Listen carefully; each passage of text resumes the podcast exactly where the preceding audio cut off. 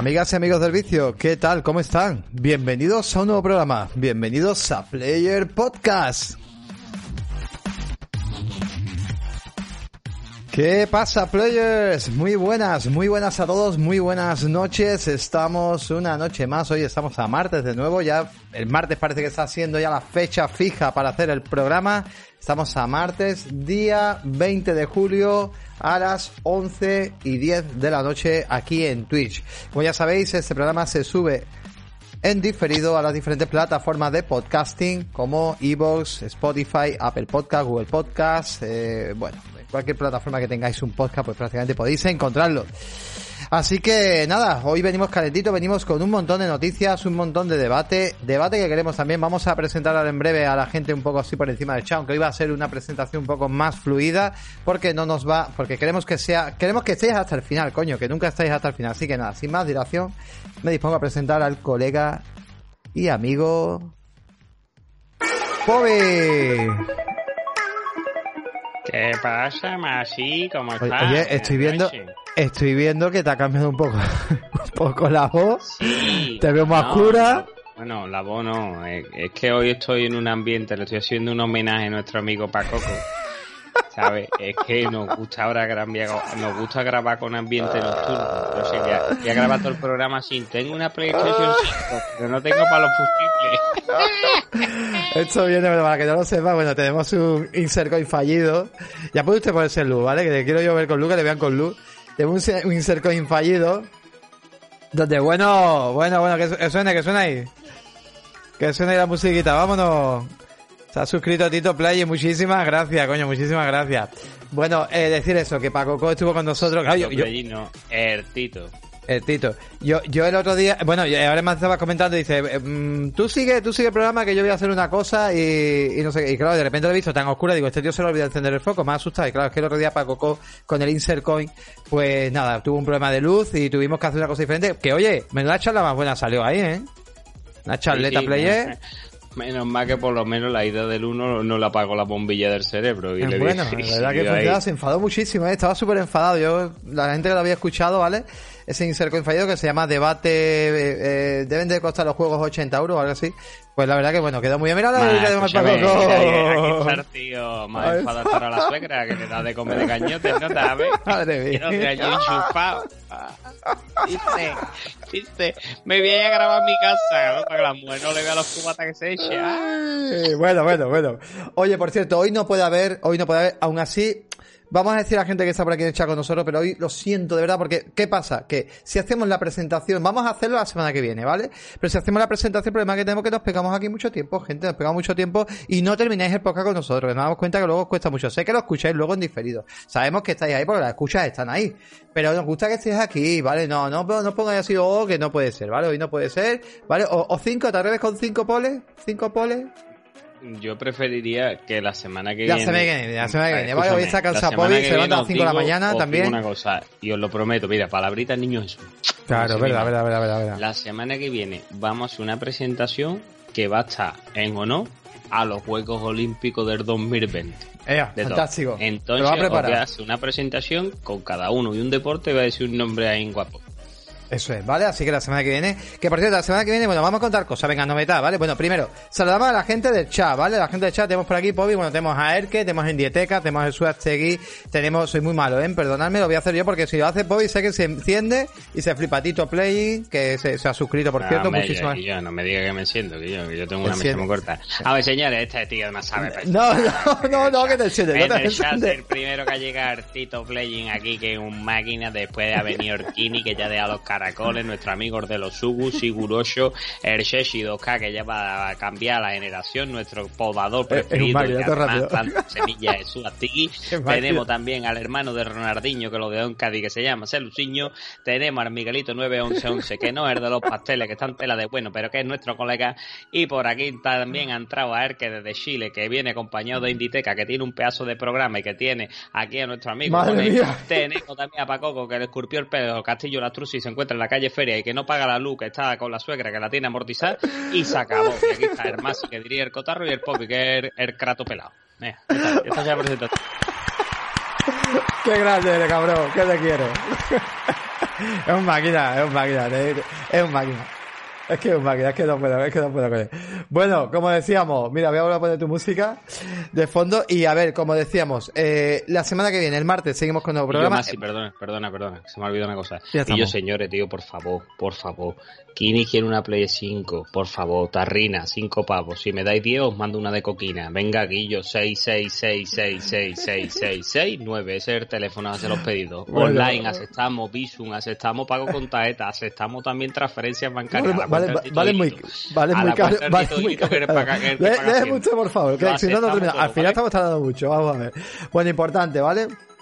Eh, cositas que tenemos que decir. El jueves, el jueves tenemos el EA Play, que no estamos disponibles porque yo trabajo, Pobis está disponible, pero bueno, como no va a ser tan interesante, esperemos que sí. Vamos a hacer un resumen por la noche y vamos a estar un poco de charleta aquí con vosotros. Así que el jueves a las 11 de la noche estaremos aquí un ratito y charlamos un poquito con vosotros de lo que surja, de algunas noticias. sí, tú sí vas a estar, porque tú eres el que tiene que preparar el programa además. Así que vamos a estar aquí y Pobis hará un resumen. Y bueno, luego, eh, más cositas. Gente, mira, tenemos por ahí lo de las suscripciones hasta que dura hasta ese día. Cinco suscripciones nada más pedimos, cinco suscripciones. Ya sabéis que con el Amazon Prime es totalmente gratis, ¿vale? Así podemos pagarle un poco también financiar los, viajes que se pega el señor Jeff Bezos al espacio, que hoy ha estado, porque por cierto me alegro muchísimo que haya salido todo bien, ¿vale? Eh, porque no lo conozco de nada, pero bueno, hostia, es una desgracia que hubiera explotado aquello. Al espacio y yo, voy a matar las cañas. Hay diferencia, me claro, Tiene más dinero que tú. y luego, eh, también una cosita. Oye, el Pampling, ¿qué pasa con el Pampling? Pues nada, que podéis comprar camiseta, todos los días una camiseta a 10 pavos. Y si ponéis el podcast, lleváis unos calcetines, hacen cortitos ahora para el verano, ¿vale? De regalo friki calcetines, o más largo, como queráis, ¿vale? Unos calcetines muy chulos. Tres camisetas, 30 pavos.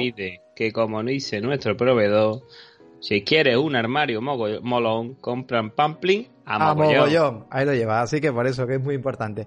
Y nada, que queréis invitar a un cafelito, tenéis el coffee, que queréis, eh, yo qué sé, hacer una aportación, bits, bueno, tenéis todo por aquí. Si estáis desde directamente desde el podcast, pues también hay un montón de opciones. Tenemos que hacer muchos pagos, es una putada de verdad crear contenido. Hay que hacer muchos pagos. ¿Cómo está este señor y yo? que pagarle al Paco la luz para que venga los problemas. hay que hacer muchos pagos. Tenemos un montón de pagos, hay que comprar juegos, hay que comprar un montón de cosas y queremos hacer sorteo. Y a ver que tenemos programas. Y por cierto, la semana que viene, y ya no me rollo más, la semana que viene, el martes tenemos podcast. Pero el, el jueves tenemos el martes, bueno, el martes tenemos podcast y creo que solamente va a tener el martes. Y luego cogeremos unas vacaciones de 15 días, ¿vale? Porque la primera quincena de agosto nos vamos de vacaciones porque estamos cansados. Y aquí el único que se ha tomado vacaciones ha sido el Pobi, así que nosotros nos tomamos las puñeteras vacaciones. Y no digo más nada, ¿no? Así que nada, directamente, compañeros, vamos a arrancar un nuevo Player Podcast. Así que 3, 2, 1, arrancamos.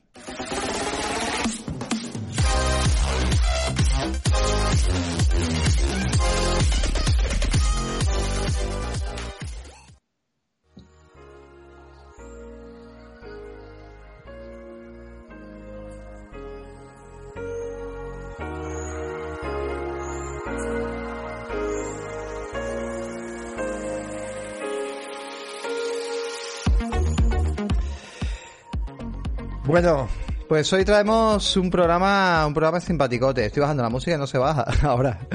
un programa simpaticote porque, bueno, eh, hoy yo como siempre os digo, ¿vale? Sois unos cuantos aquí con nosotros, yo sé que es tarde, eh, aquí son las 11 de la noche, pero necesitamos vuestra colaboración. Hoy Pobi va a ir leyendo los comentarios más interesantes, sobre todo porque creo que hay bastantes curiosidades que comentar y, y me parece que, bueno, puede, puede estar bastante interesante. Así que nada, vamos a arrancar. Bueno, Pobi, yo, bueno, hice un pequeño, tú estabas de vacaciones, salió la Steam Deck, eh, se anunció Steam Deck y, bueno, pues yo quería hacer algo con Steam Deck. Así que nada, me gustaría que el señor eh, Pobi, pues directamente, pues nada, que me comentes un, un poquito que qué opinas por encima de la consola, aunque yo ahora me enrollaré y me liaré a decir características técnicas y rollos raros. Pero bueno, ¿qué te parece a ti un poco el enfoque de esta máquina, tío? Y que la gente pues me opine. Sinceramente, Masi, yo a pesar de lo muy interesante que a primera vista parece, eh, a día de hoy me genera un montón de dudas, ¿vale? Y creo que voy a esperar que esté en el mercado y bien analizada para proponerme si me lanzo por ella o no, ¿vale? Si es verdad que de los tres modelos que hay, yo creo que el más óptimo, el más el que más me llama la atención es el de los 512 GB, el, de el medio, digamos, ¿no? Pero es que el precio, tío, es superior a una serie X, entonces ahí ya me generan bastantes dudas, me genera, yo qué sé, si es verdad que el punto fuerte de esta consolita es el hecho de ser portátil, pero si, si, te soy sincero, yo lo que las consolas portátiles lo he echado más para partidas de un ratito que para largas sesiones, ¿no? Entonces, yo creo que hay mucha gente que la ha reservado, que todos mis respetos hacia ellos, pero creo que se han dejado llevar por esa primera impresión al ver algo tan bruto, algo que nos han presentado que puede hacer tantísimas cosas, ¿no? Que puede tener el launch de Epic, que puede tener el launch todos los juegos de Steam, del Pass, del Now, de, de todo y pienso que hay que recapacitar, ¿no? Recapacitar en el, en el sentido de que que cuánto va a durar esa batería, porque no lo hemos comprobado, si esos juegos van a tener un rendimiento óptimo, si no se va a sobrecalentar, porque eh, los PC, tío, yo estoy jugando ahora por Gamepad en el ordenador Dragon Quest 11, que por cierto es un juegazo y que el amigo Paco lo ha jugado. Llevo unas cuatro horas y a mí cada cierto momento me salta el ventilador porque se calienta más esto que el palo un churrero. Entonces, ¿qué calentamiento va a tener eso? A día de hoy me, genera muchas dudas y prefiero mm, el hecho de que ya salga en el mercado, de ver a gente probándola y ver algunos análisis ya con palpándola, teniéndola en directo y ver si todas estas promesas que pintan muy bien eh, al final tienen un rendimiento óptimo y es lo que nos lo que nos proponen, ¿no? A ver si todo ello se cumple, ¿no? Vamos a ir por parte, ¿vale? Venga, vamos a primero a ver qué es esto, qué es este aparato, ¿vale? Bueno, directamente. Bueno, esto es una Steam Deck, es una consola que ha sacado los señores de Valve. Los señores de Valve no es la primera vez que sacan hardware, ya han sacado alguna que otra vez algún dispositivo, o bien para que su biblioteca Steam funcionara, o bien eh, llevándola en plan streaming, mandos específicos, etcétera. Nunca han tenido grandes, digamos, eh, bueno, pues mucho éxito.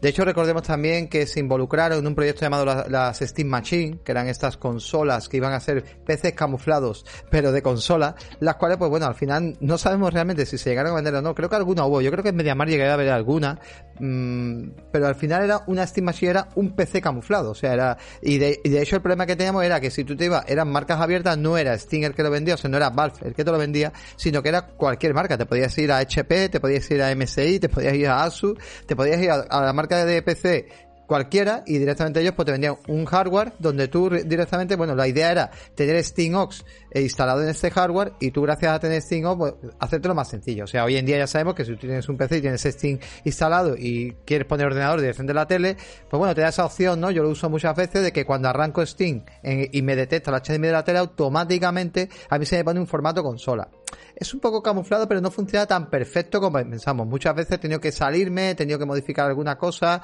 No es una consola y esto nos puede pasar con este aparato. O sea, hay que entender que estamos comprando una especie de PC camuflado, ¿vale? Eh, eh, portátil, pero bueno. Esta vez, ¿qué es lo que quería hacer el señor de Valve? Bueno, pues vamos a intentar no competir con Nintendo Switch. Están hablando de la Switch Killer. Qué, qué, absurdo. ¿Tú crees que, esto te lo pregunto a ti, Bobby, ¿tú crees que esto compite con Nintendo Switch? O sea, ¿realmente tiene algún competidor? ¿Tú crees que esta consola compite con alguien?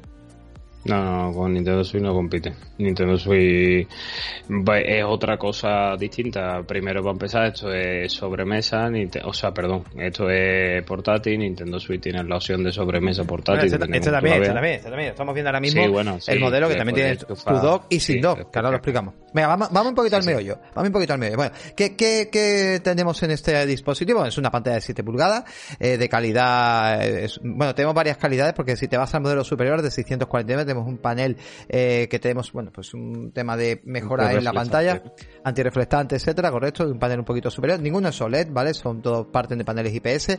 La resolución, si no me equivoco, no sé si va a tener por aquí, pero bueno, creo que son 1000, 1200 por 800, ¿vale? Todos los juegos vamos a ver prácticamente a 720. Eh, es un panel táctil. Luego tenemos, bueno, pues vamos a tener el mando también, es verdad que está muy bien porque, bueno, lo que es el, eh, bueno, al principio se quejaba un poco, IGN es lo que ha tenido la exclusiva, esos mandos tan simétricos, ¿vale? Tan arriba, pues daba un poco como, oye, ¿será cómodo esto? Y luego dicen que han estado jugando varias horas a muchos juegos, porque eso es la parte importante, lo que la consola ya está ahí, o sea, ya existe.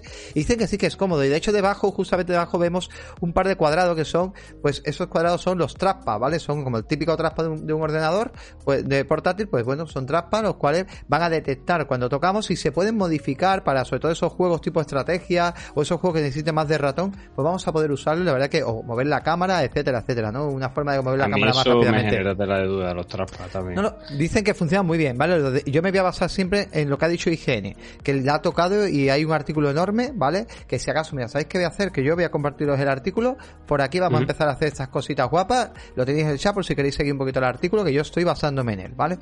¿Qué más cositas eh, tenemos por aquí? Bueno, pues tenemos eh, el, el, lo que es la máquina, vamos un poquito al hardware, ¿vale? A ver, es que lo tiene, el hardware lo han puesto abajo del todo y tenemos eh, lleva una APU AMD, o sea, AMD vuelve a ser el procesador estrella para las consolas, en este caso una APU AMD con tecnología Zen 2, esto es importante, ¿vale? Cuatro núcleos 8 hilos y una GPU RDNA eh, con 8 unidades de, eh, de, cálculo. La GPU podríamos decir que más o menos estamos hablando de dos... Eh, eh, estaba, eh, 2 teraflops. Más o menos de, potencia. Esto puede equivaler un poco, dice la gente, esto es como una Play 4 de Xbox One. Sí, pero no. ¿Por qué? Porque mira lo que pasó con Xbox One X versus Series S, donde la gente decía que iba a ser más potente la Xbox One X frente a Series S, y no es así. ¿Por qué? Porque las arquitecturas son más modernas, y entonces, pues, evidentemente no, no es así. Así que nada, en la práctica vamos a tener un una potencia un poquito extra, donde vamos a mover los juegos por encima, quizás no vas a llegar a ser una Pro, pero por encima de una Xbox One y una PlayStation 4, que esto se agradece bastante muchísimo. Prácticamente todos los juegos que han jugado, un Dead Stranding, un Doom Eternal, un Control, eh, hemos visto por aquí Portal, hemos visto un montón de juegos, Hades también está jugando ahora mismo. Todos los juegos que han jugado se pueden jugar perfectamente a eh, 720p con una calidad media. O sea, esto ya a mí me parece una, un locurón, que sí es verdad que aquí estoy contigo, que cuánto va a durar la batería, porque la batería dicen que ronda entre las 2 horas y las 8 horas. Hay un rango demasiado... Eh, eh, lejano, ¿no? Aquí, ¿no? O sea, dos horas que me estás contando. Dos horas, y no, ocho y no eso más y solo. Si es que la PlayStation 5 le han cambiado lo que es el formato, ¿no? Para evitar sobrecalentamiento. El aparato este yo creo que se va a poner como una estufa. Esto claro, va a estar caliente, caliente. ¿no? A ver, es verdad que las APU son eh, procesadores que se calientan poco, son muy eficientes, en valor energético va muy bien. Es verdad que AMD ha solventado mucho esto hace mucho tiempo. No lo sé, ahí no lo sé, ya veremos las pruebas. Lo que sí es verdad que sí, yo me voy a quedar con una parte. Para mí no es. Eh, por aquí creo que ha sido ha sido Kini que ha dicho que ha reservado el modelo. Es otra cosa. Bueno, ¿qué modelos existen? Y ahora me voy un poco con mi opinión y ahora si quieres debatimos brevemente eh, tú y yo. Los modelos que existen, bueno, una cosa, la reserva también me gustó porque tuvimos como 48 horas para la gente que había comprado juegos en Steam eh, en junio permitían que la consola la pudieran reservar en exclusiva, ¿vale? Y tenían 48 horas para reservarla, ¿vale? La reserva no conlleva pagar la consola, sí conlleva, digamos, una especie de, de pequeño de pre pequeño precio adicional, 4 eh, euros. 4 euros, correcto, se ha cobrado 4 euros, ¿vale? Para evitar la especulación, que al final, bueno, hemos tenido especulación por desgracia, por desgracia hemos tenido mucha especulación, o sea, prácticamente... Eso es imposible, eso eh, es imposible. No sé cómo lo hacen, pero bueno, al menos Steam ha intentado, a diferencia de Xbox, de Nintendo y de Sony, oye, pues es verdad que deberían haber dicho, tú tienes una cuenta ya con nosotros, tienes juegos comprados, llevas con la cuenta tanto tiempo, pues tú vas a ser el primero para comprarte una Xbox, para comprarte una PlayStation, para comprarte una Nintendo. Deberían haberlo hecho así en su día y hubieran quitado especuladores, pero lo hicieron bastante mal y al final, pues bueno. Eh, el tema, el precio, bueno, por 419 euros, una consola con 64 gigas en disco duro eMMC, ¿vale? Está mal puesto, aquí pone SSD, está mal puesto, es eMMC. ¿Qué es esto? Es una memoria integrada, la cual es lenta, ¿vale? Es como una especie de velocidad tipo micro SD normalita. Y esto yo no se lo recomiendo a nadie. O sea, comprar esta consola 419 euros para luego decir que tiro de una tarjeta de memoria, no hagáis eso. Ya lo conté en el podcast, ¿vale? Resumen. ¿Y por qué no haría eso? Porque las tarjetas de memoria normalmente tienes que comprar una tarjeta muy buena, de muy, de muy alta velocidad y de un ancho muy muy importante para que los juegos no se queden pillados. Yo no haría esto y me iría directamente como mínimo al modelo de 549 euros. Que aquí ya sí calza un NVMe, que son los discos duros que están ahora mismo funcionando en las consolas actuales, aunque las consolas actuales son PCIe, eh, son los 4.0, que son los más nuevos, que son brutales, son súper caros. Aquí será un 3.0 supongo. Pero bueno, ya es un NVMe que está bastante bien, son 256 gigas y bueno, tendremos que estar instalando y no instalando, pero bueno. Y luego la de 679 euros, que ya es el modelo superior, que aquí sí viene con el tema del cristal eh, antirreflejo que hemos comentado y 512 megas en disco duro, gigabyte, perdón, gigabyte en NVMe en SSD, ¿vale? Eh, yo aquí lo que quiero comentar contigo eh, y te digo, a mí lo que mejor me parece esto, bueno, esto lleva el sistema operativo de SteamOx, puedes desinstalar si quieres SteamOS, puedes instalar Windows, puedes instalar Linux, puedes instalar Gamepad, Epic Game Store, eh, yo que sé, Stadia, lo que te dé la gana. O sea, aquí no han puesto puertas al campo, digamos. O sea, aquí el campo es libre, aquí a lo que te dé la gana. Si te quieres poner en pelota, te pones en pelota. Si te quieres bañar vestido, te bañas vestido. Aquí lo han hecho fantástico. ¿Y sabes lo que me gusta de todo esto, Pobi? Que esta consola quizás te va a triunfar entre los jugadores más casual. Pero sí es verdad que hay mucha gente que tiene un portátil para jugar, que se quiere mover, que quiere usar Game Pass, que quiere usar, eh, no sé, su biblioteca Steam en muchos sitios.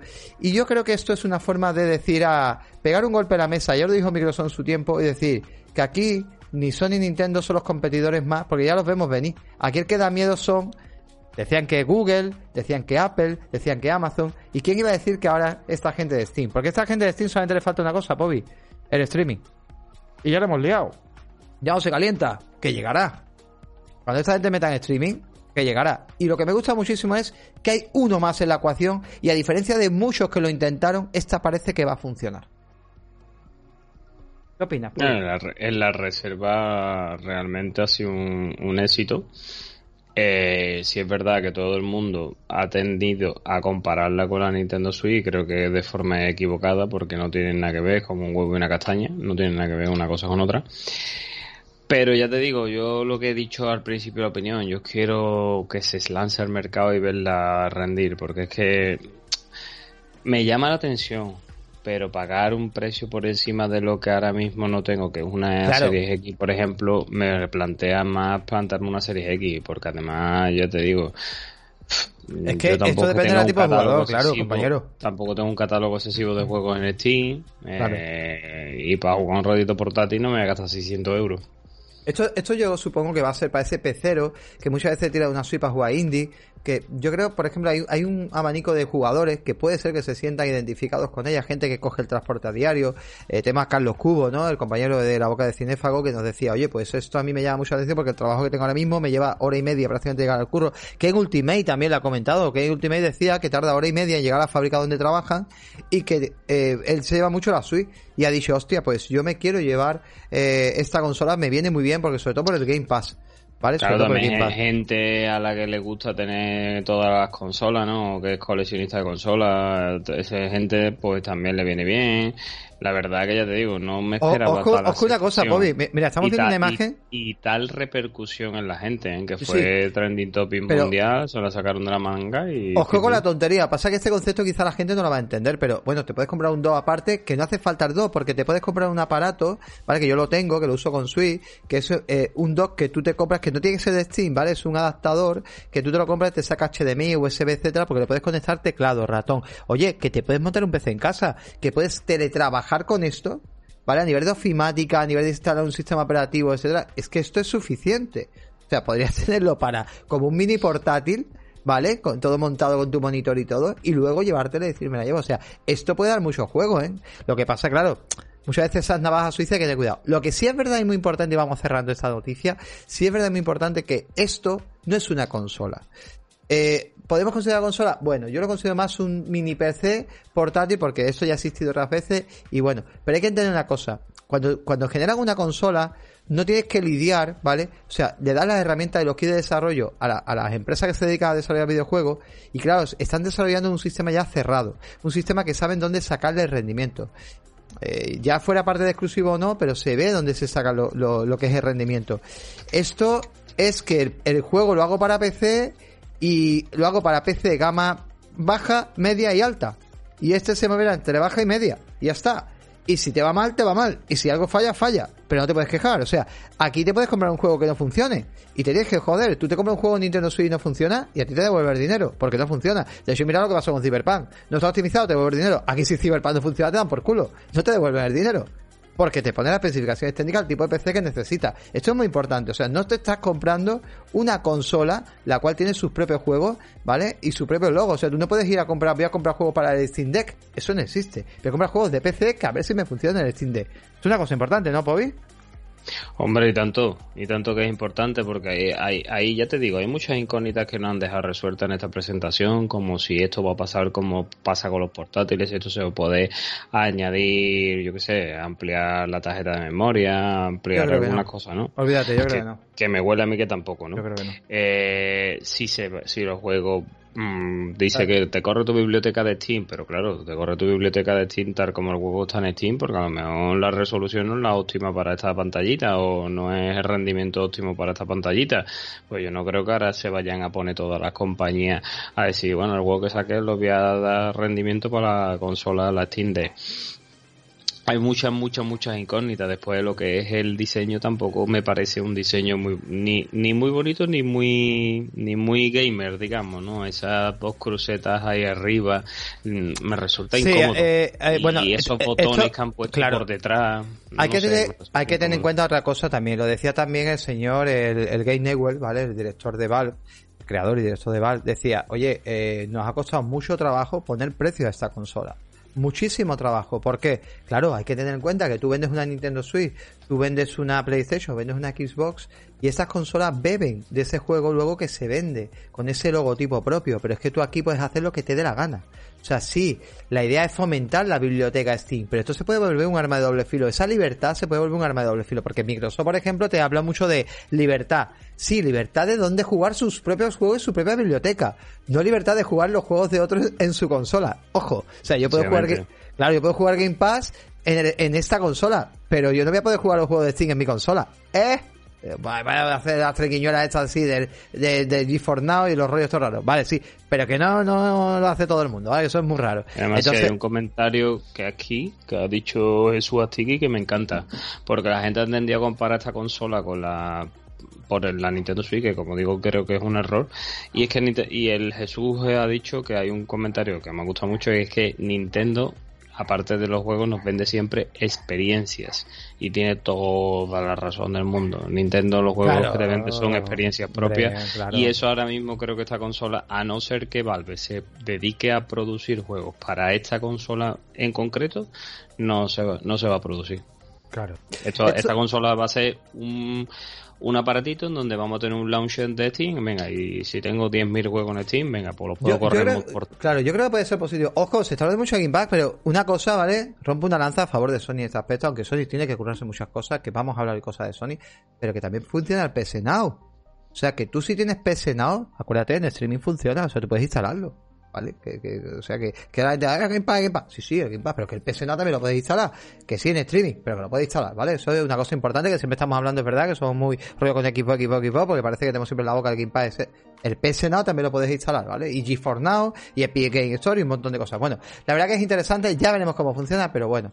Eh, ¿Algún comentario más que tengamos que decir por aquí o continuamos? Creo que continuamos, ¿no? Eh, no, mira, voy a darle un comentario de Tito que también me parece bastante interesante, que dice que el problema es que la gente tiene miedo al cambio. Por muy bueno o práctico que sea un producto en general, el usuario casual, eh, cuando dice que juega a la Play, todo el mundo entendemos que quiere decir que juega una consola de sobremesa. Y esto, la Steam es un producto de nicho para el jugón que no tenía su sistema portátil más allá de un PC portátil, un PC, un, lo que conocemos un portátil gaming o lo que que queráis llamarlo, ¿no?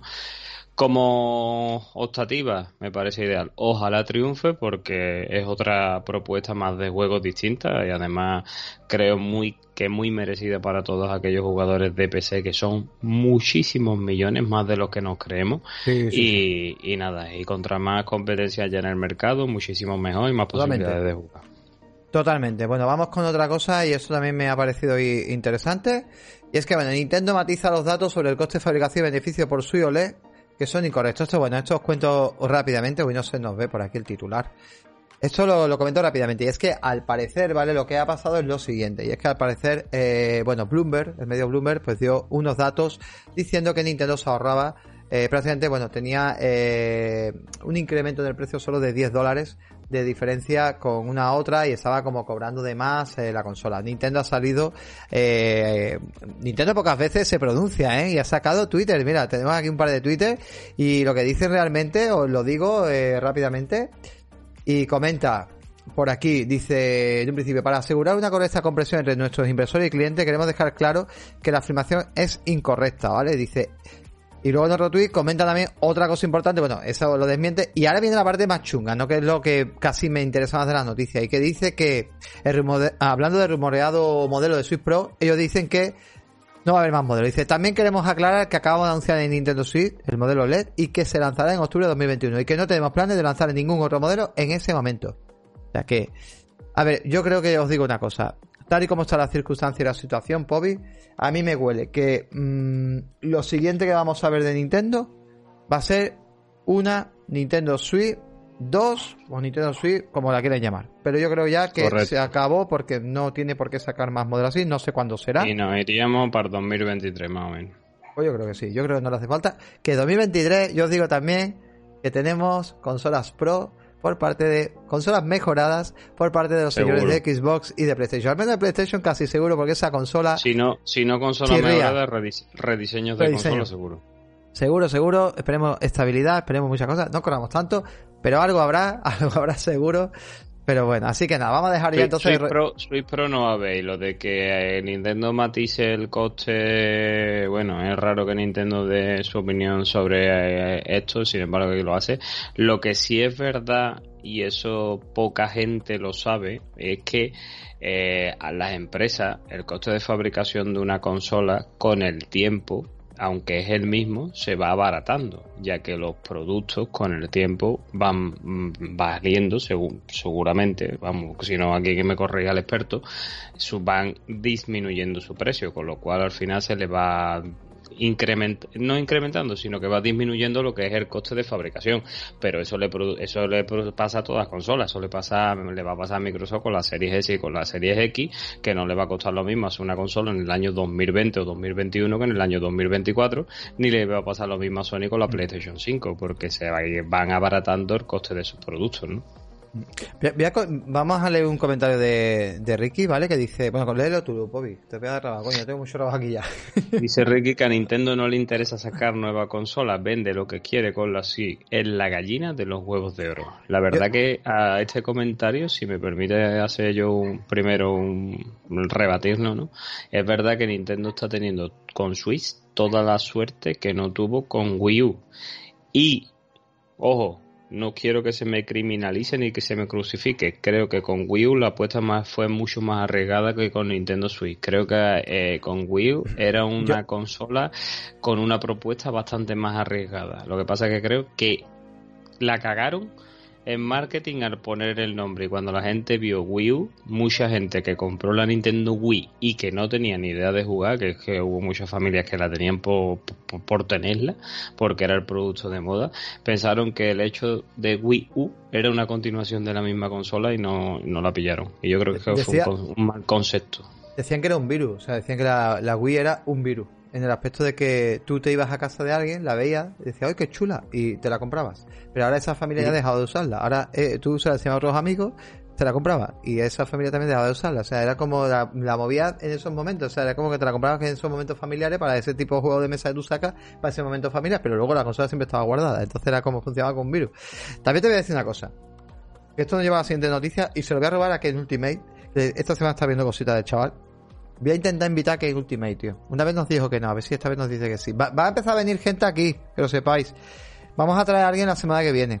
¿Vale? No voy a decir nada. Tú, tú, solo invitas fácil, tú le abres la cartera, le enseñas los tres billetes, cuatro moras que tiene ahí y te viene seguro. Yo aquí pidiendo dinero a la gente que nos ayude, que eche un cable, que tengo que pagar 240 pavos de explique y ahora tú, bueno, yo no digo nada. Pero vamos, aquí para crear contenido vale dinero, es que es increíble. Bueno, pues como última ha dicho una cosa, me gustó mucho, el otro día estuvo en un podcast y me gustó muchísimo lo que comentó, que decía que al final, todo esto que pasa, todo este rollo de, de no, que... Mm, eh, no vas a vender, no vas a hacer no sé cuánto.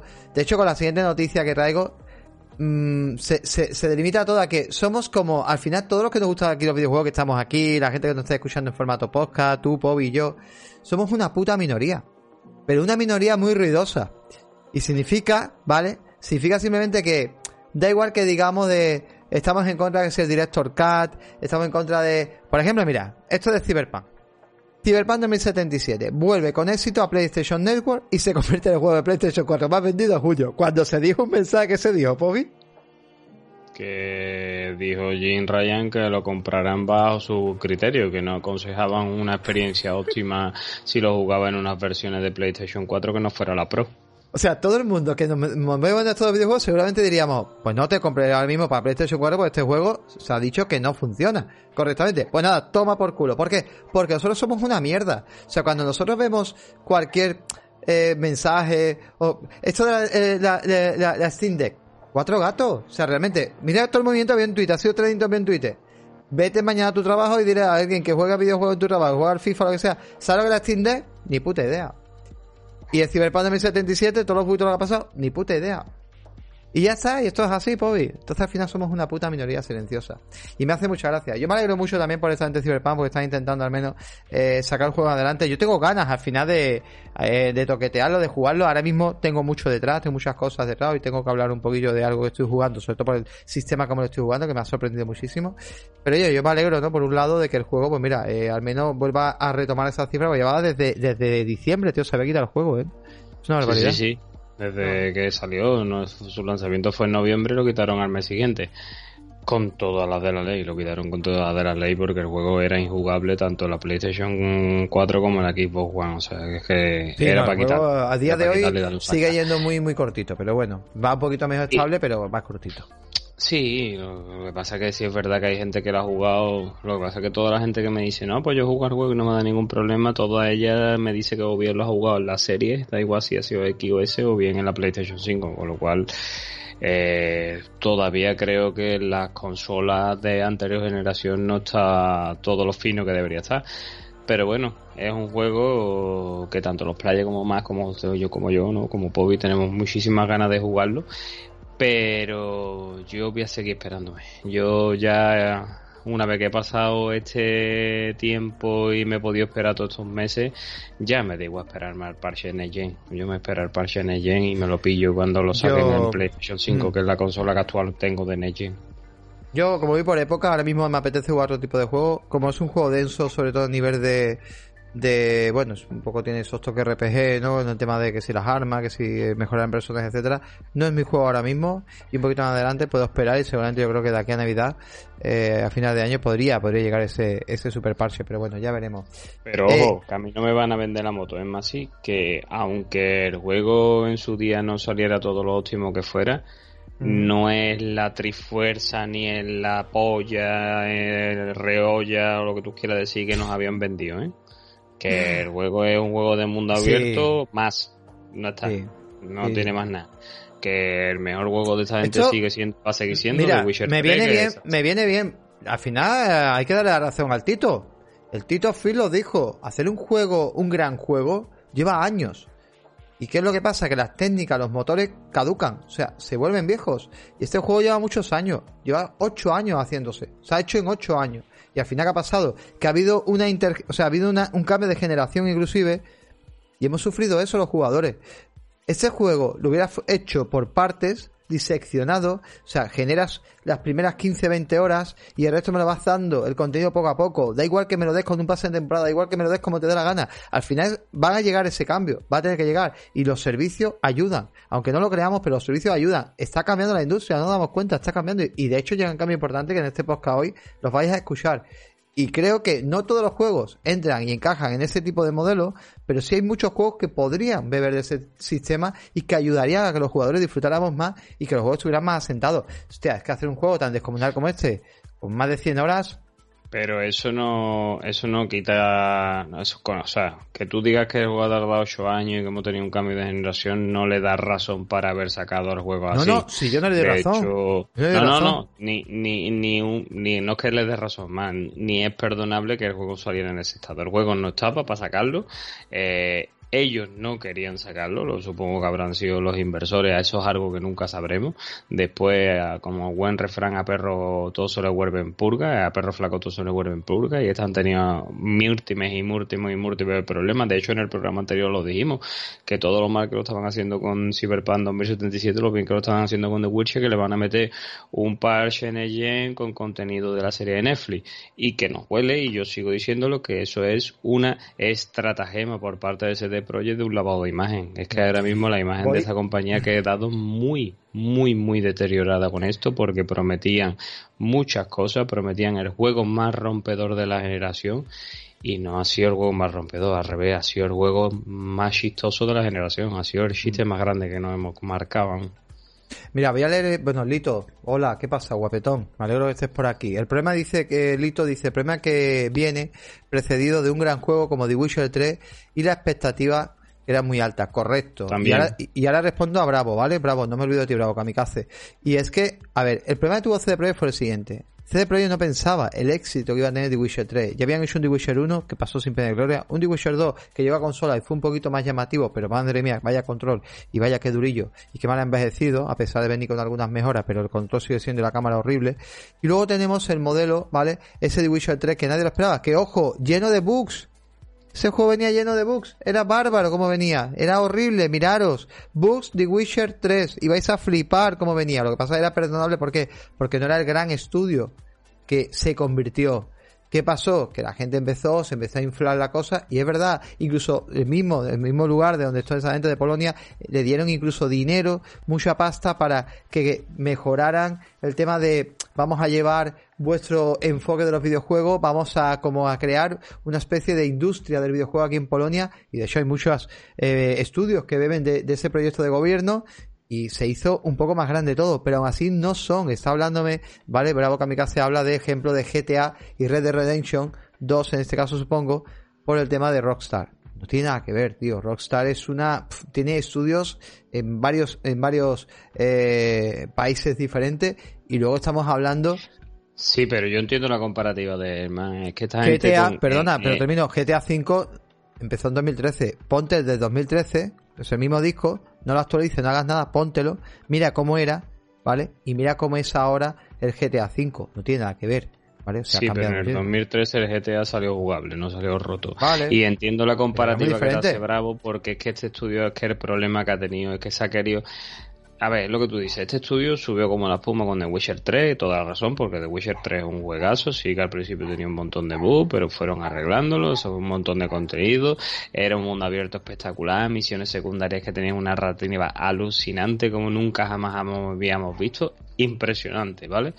Y este estudio mmm, crearon unas expectativas con este juego que al final no se han cumplido.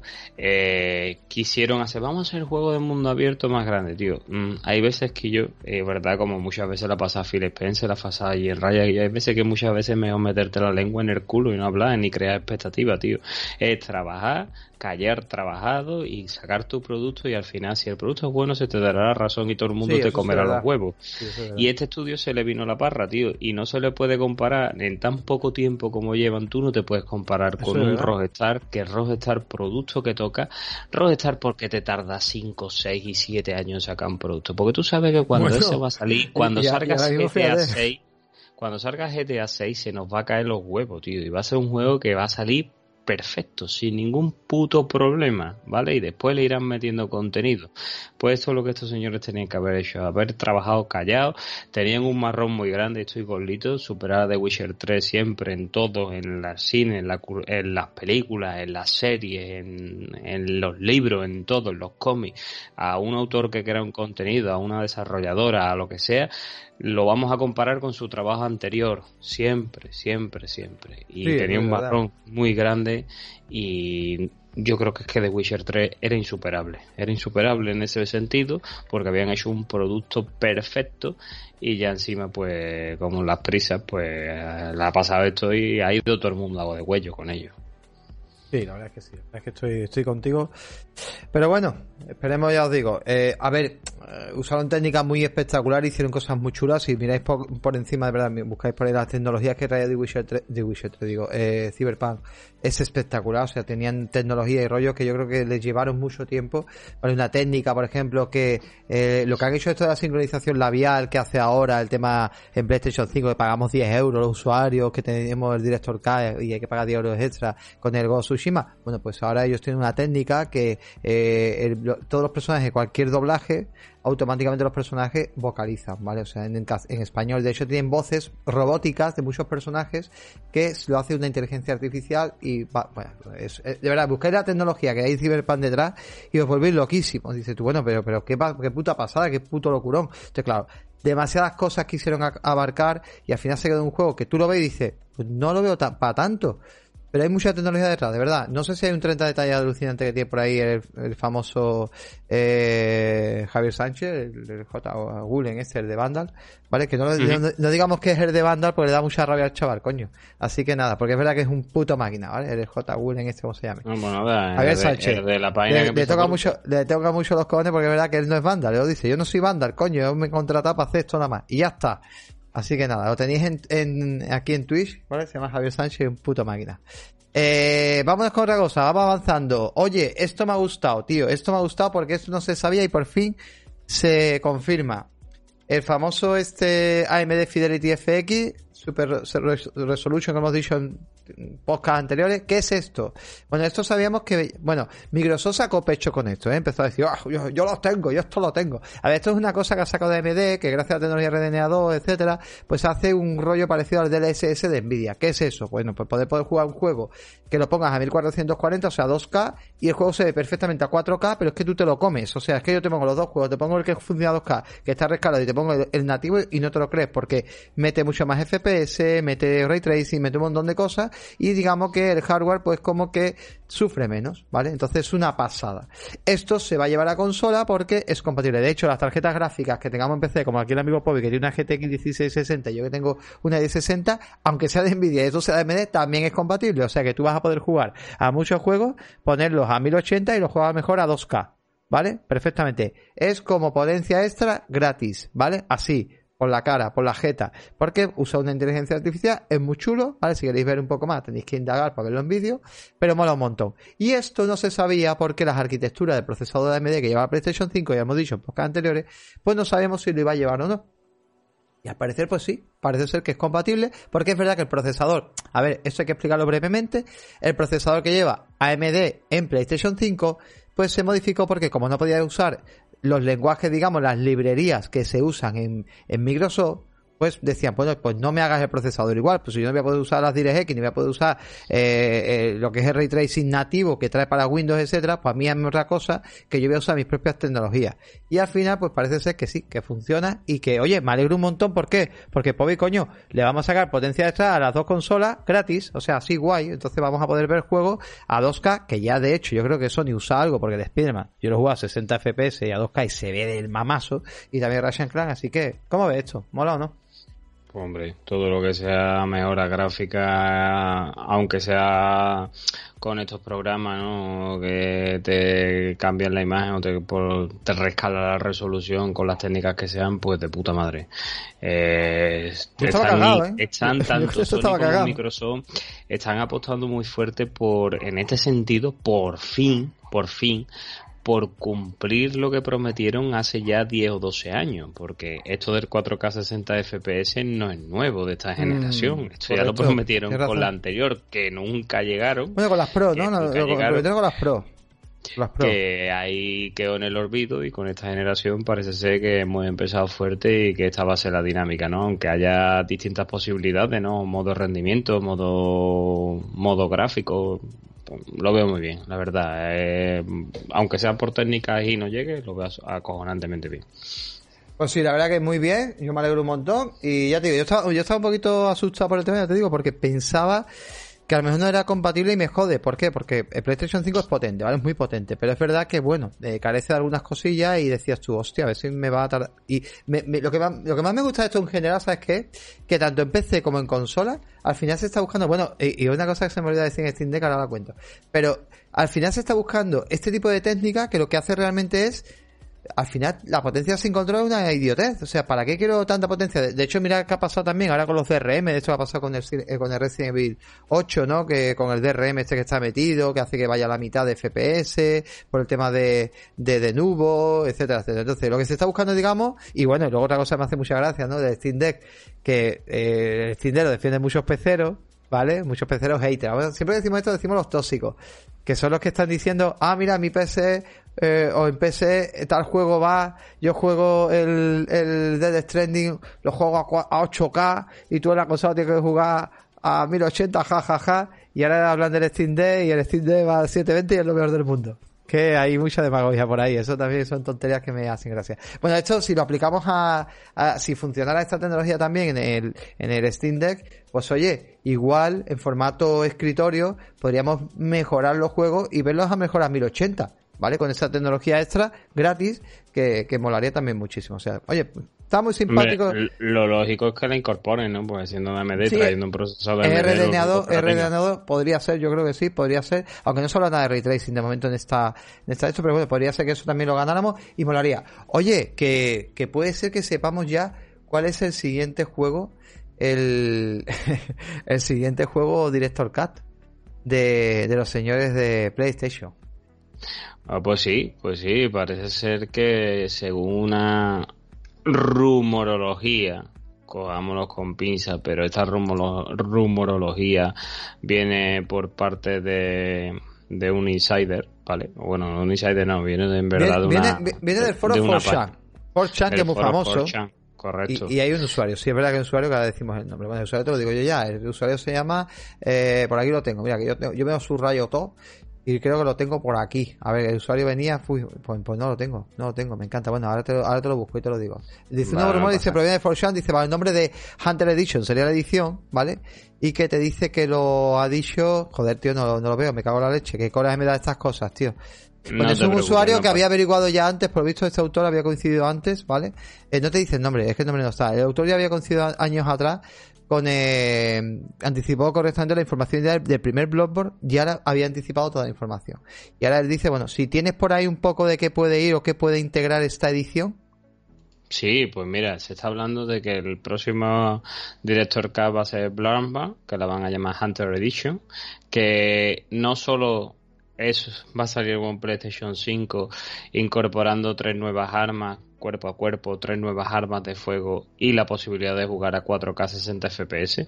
Suponemos que también pues traerá, como están trayendo todas Director K, mejoras para el mando, para el DualSense, eh, y traerán también algo seguramente para los sonidos y todas estas cosas típicas que están incorporando también como ha hecho la del Gozo Tsushima y está haciendo la del Death Stranding, sino que también se filtra que este juego va a salir en PC que por cierto era algo que ya se llevaba rumoreando bastante tiempo y que se estaba esperando como, como agua de mayo.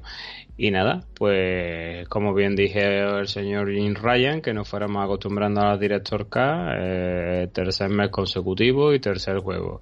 Ya tenemos con Tsushima, ya tenemos Death Stranding y ahora nos vamos con Bloodborne. Que me alegro, por supuesto. yo, me alegro, pero yo, yo, yo, bueno, ahora, opino. me alegro que salga esta edición en PC, evidentemente, porque, joder, pues tiene la posibilidad de mucho más gente de poderla jugar, pero igual que con las dos anteriores, vamos a ver precios que ponen por estas, entenderlo y cogerlo entre comillado, mini mejoras. Es que son seis armas más y la posibilidad de 4K 60 FPS, que es que yo creo que eso lo debería hacer sin tener que pagarlo, pero bueno. Es que, mira, eh, hasta el señor Kojima se ha enfadado. El señor Kojima lo ha dicho muy claro. Mira, Director Cut ni Director Cut. Esto no es una Director Cut, esto es un DLC camuflado. Lo ha dicho claro. O sea, esto no es una Director Cut. Director Cut es cuando tú de verdad pues haces una edición eh, tocha de, tu producto, ¿vale? O sea, cuando una película era el Director Cut, un, Director Cut era porque era una edición extendida de esa película y se yo, esto no es ninguna edición extendida, son un montón de eh, opciones adicionales eh, donde tú puedes, pues bueno, usar, que está bien, que te vas a divertir, que creo que no está mal por 10 pavos todo lo que te da el, el de Stranding y no está mal, pero es verdad que esto llámalo Sony Remaster, tío, remaster que te lo vuelvo a cobrar, a tomar por culo. Ellos han entendido lo que es, que esto lo vamos a comentar ya en breve cuando toque la hora las noticias de Xbox, si os dais cuenta siempre los podcasts los hacemos noticias, vamos por noticias, ¿vale? Vamos un poco por, por grupo y, y ahora mismo estamos con Sony. Y yo os digo una cosa, o sea, para Sony la retrocompatibilidad la he entendido de esta manera. Para Sony la retrocompatibilidad es esto, es yo te vuelvo a hacer el juego, alguno te lo mejoraré, pero yo mis mejoras se llaman que añado cosas y, para, y como añado cosas te las cobro. Yo no lo veo bien, o sea, yo al final esto no lo veo bien porque confunde muchísimo al jugador final y lo hace de una manera que que no, que no, que esto es un puto remaster. O sea, a ver lo que hacen con este juego. Pero este juego a mí me huele que es un... No, es un DLC.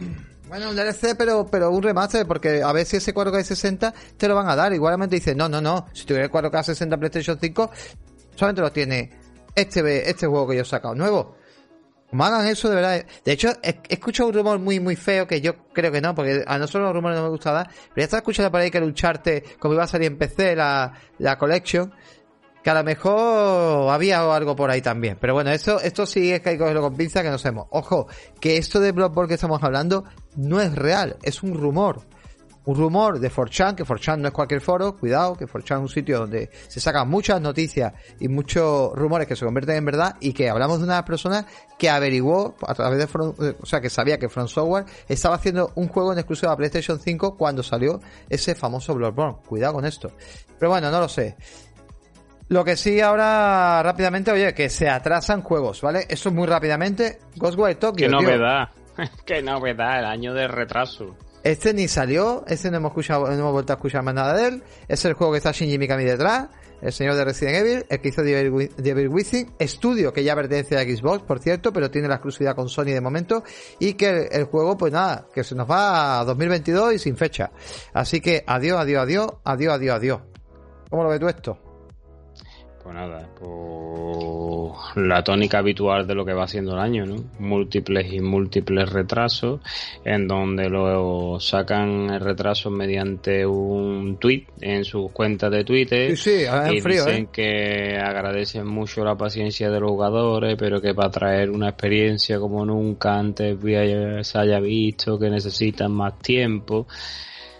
También esto es un daño colateral que ha provocado CD Projekt con su Cyberpunk. La gente no quiere sacar un producto ahora que esté en malas condiciones y ver lo que les ha pasado a ellos, ¿no? Que te quiten de las gestores, que te den la comunidad caña, que aunque todo esto no se ha producido en venta, porque sin embargo Cyberpunk ha vendido con lo más grande, pero sí es verdad que Cyberpunk es que el que no lo quiere porque, vamos, no sé, porque no puede, porque que está súper tirado de precio.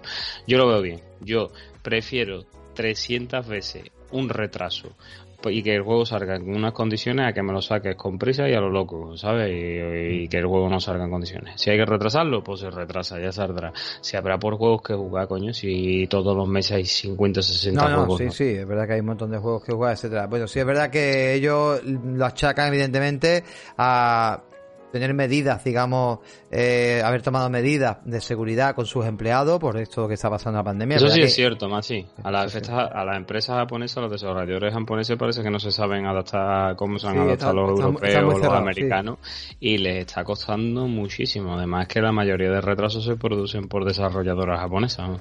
Es importante, es importante decir que los japoneses, a diferencia de los europeos o gente americana, etcétera, no lo tienen tan fácil para teletrabajar, ¿vale? Ellos viven en unas condiciones, no todos los hogares de allí son tan maravillosos, son casas muy chiquitas. que en un piso de 20 metros me en 50.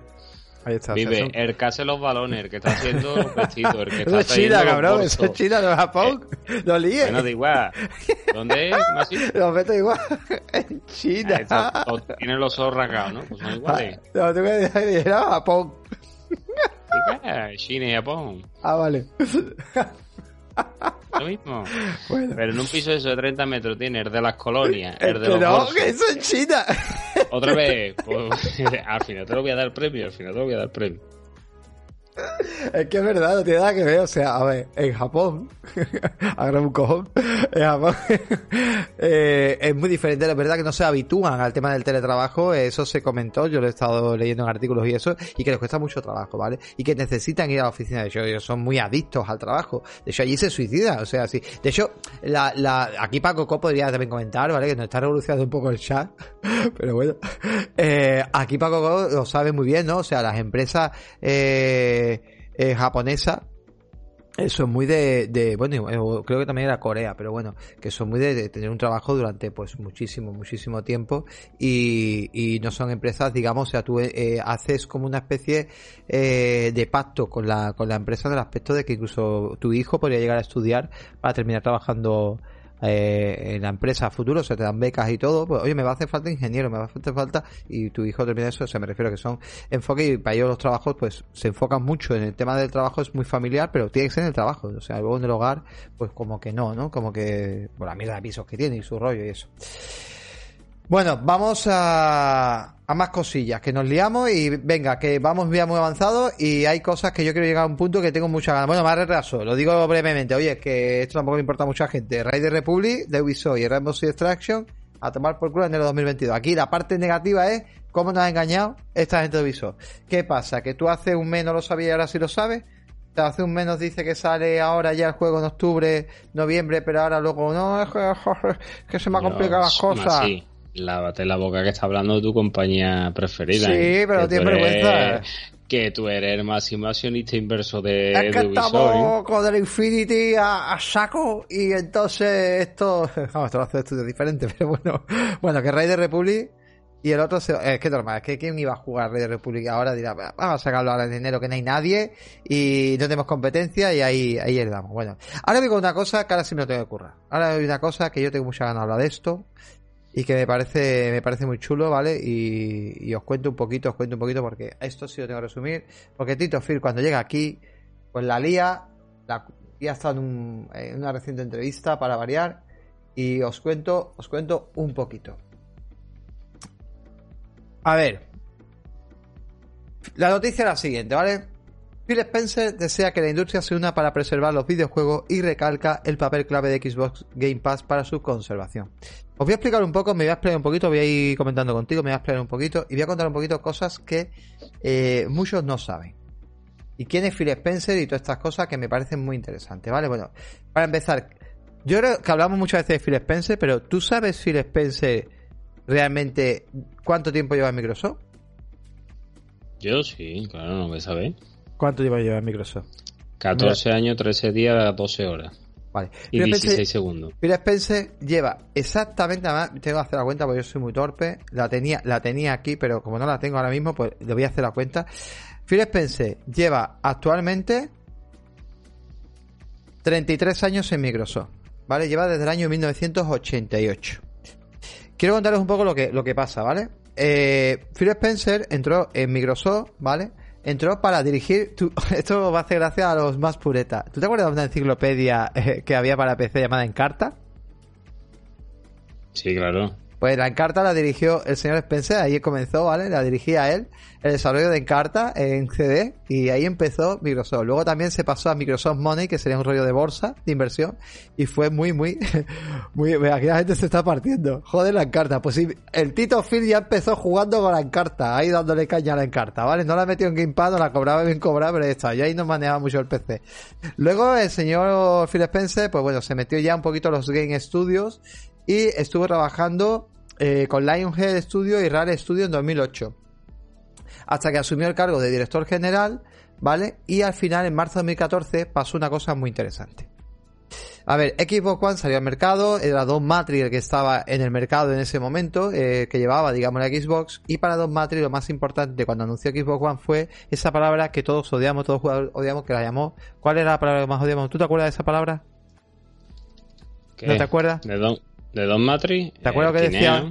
No, Don Matri dijo muchas veces, dijo, a ver, por aquí sabe alguien del chat lo que decía Don Matri en ese evento fatídico que estaba obsesionado. ¿Qué decía Don Matri? ¿No lo sabéis? Pues decía TV, TV, TV. O sea, Matri estaba más obsesionado con ofrecerte, correcto, litos. TV, TV, TV. Estaba más obsesionado con venderte un servicio para televisión, para ser un decodificador de televisión que realmente una consola de videojuegos. Y la verdad que la cagó totalmente y prácticamente llevó a la compañía a la quiebra, porque Don Matri cogió, se codeaba con muchos famosos, le pasaba, tenía un poco el egocentrismo de Josh Kigley, ¿vale? Que le gustaba codearse con todo tipo de famosos, sea hacer videojuegos, sea hacer cine, sea de lo que sea, artistas, música, lo que sea. Eso le gustaba mucho, o sea, te veías a Spielberg en un evento, te veías a gente que no tenía sentido ninguno, pero bueno, ahí estaba. ¿Qué pasó? Pues pasó que Xbox iba como el culo. O sea, yo me compré una consola de Xbox porque había tenido una 360, muchos usuarios tuvieron una 360, apostamos en Xbox One. ¿Y qué pasó? Porque el señor Don, eh, eh, Don Matrix pues había cargado la, marca y Satya Nadella, que era el, el, ejecutivo que ya estaba ahí, que estaba llevando eh, lo que era lo que era Microsoft, dirigiendo Microsoft, porque también se había ido también ya Bill y eso, pues eh, lo que pasó fue directamente que Xbox iba a cerrar. Hoy Xbox iba a cerrar. O sea, Xbox One iba a ser la última consola de Microsoft y como marca y como estudio, como todo, iba a cerrar. Se iba a ir al carajo. Y llegó el señor Phil Spencer y dijo, párate ahí, que yo tengo la fórmula. Yo sé cómo llevar esto a cabo, porque Phil Spencer, aunque no lo sepáis, pero Phil Spencer, a diferencia de muchos directivos, no es solamente un empresario, es un tío que juega videojuegos. Es un tío que le encantan los videojuegos, es un tío que sabe de videojuegos, pero que juega videojuegos. Y lo demuestra, ¿vale? O sea, lo muestra, eh, podéis meter en su Twitter, podéis ver un poco su perfil y su rollo, y te dice los juegos que juega. Juega incluso a PlayStation, ¿vale? Que también juega a PlayStation. Pero juega a Xbox y juega a los juegos. ¿Y qué es lo que...? Es que, si te gustan los videojuegos tienes que jugar a PlayStation. Y juega a Switch y, y da enhorabuena a la gente, a Naughty Dog y a todo el mundo. O sea, me refiero, es que lo dice, ¿vale? De hecho, esta semana sacada de chorra por Xbox, la marca Xbox, que lleva el Community Manager Xbox, diciendo a la gente de PlayStation tóxica, diciendo... Hablamos de los tóxicos, no hablamos de la gente que tiene PlayStation, nosotros tenemos PlayStation, nos encanta PlayStation, nos encanta Nintendo, nos encanta todas las cosas. Pero lo dijo muy claro en un tweet. Porque te decían, no, la mejor consola es PlayStation porque PlayStation esto es... Y le dijo, mira, tío, la mejor consola es la que a ti más te guste y más te satisfaga y con la que más te divierta.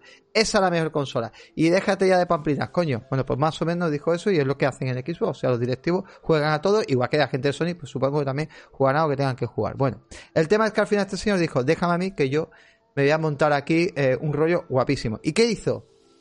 ¿Qué es lo más importante que había que hacer para atraer a la comunidad a Xbox? Pues primero a los tuyos. ¿Y quiénes son los tuyos? Los que tenían 360, los que le encantó la Xbox, los que decían, tío, es que Xbox 360 es un pedazo de consola. Y no estamos trayendo a esa gente, estamos intentando captar un público que no tiene nada que ver. Así que vamos a intentar hacer la retrocompatibilidad. Y todo el que tenga una 360 que se sienta que sus juegos pueden funcionar en mi consola. O sea, en esta consola Xbox One. Y eso fue lo primero que hicieron. Así nació la retrocompatibilidad. La retrocompatibilidad nació por un fallo, por el tema de una quiebra, o sea, una marca que iba a cerrar. Y ese fue el primer movimiento. Pero no solamente llegó a eso, que dijo que todo esto lo estoy contando de verdad para contaros la noticia, ¿vale? De verdad. Es que te voy a decir una cosa más, y comparando, verá, no tiene nada que ver, ¿no? Con la vida en general, seguramente. Eh, no hay nada mejor que pegarte un batacazo para resurgir Correcto, de la ceniza. para levantarte. Y esto es que además lo hemos vivido hace poco. Nintendo se pegó una hostia muy gorda con Wii U y ha sabido resurgir de la ceniza con Nintendo Switch. Correcto. Bueno, pues sigo. ¿Y qué pasó? Pues dijo, pues me voy a traer los videojuegos de 360 para que los usuarios se sientan cómodos. Y no solamente eso, vais a tener cruce, vais a poder jugar online los de 360 y los de Xbox One para que no pierdas a tus amigos. O sea, primero mi casa, la reformo mi casa, ¿vale? Y eso fue lo que hizo. Y eso ya empezó un poco esto que está contando Phil Spencer. Y voy a contaros, y ahora sigo, ¿vale? Con lo que está diciendo Phil Spencer.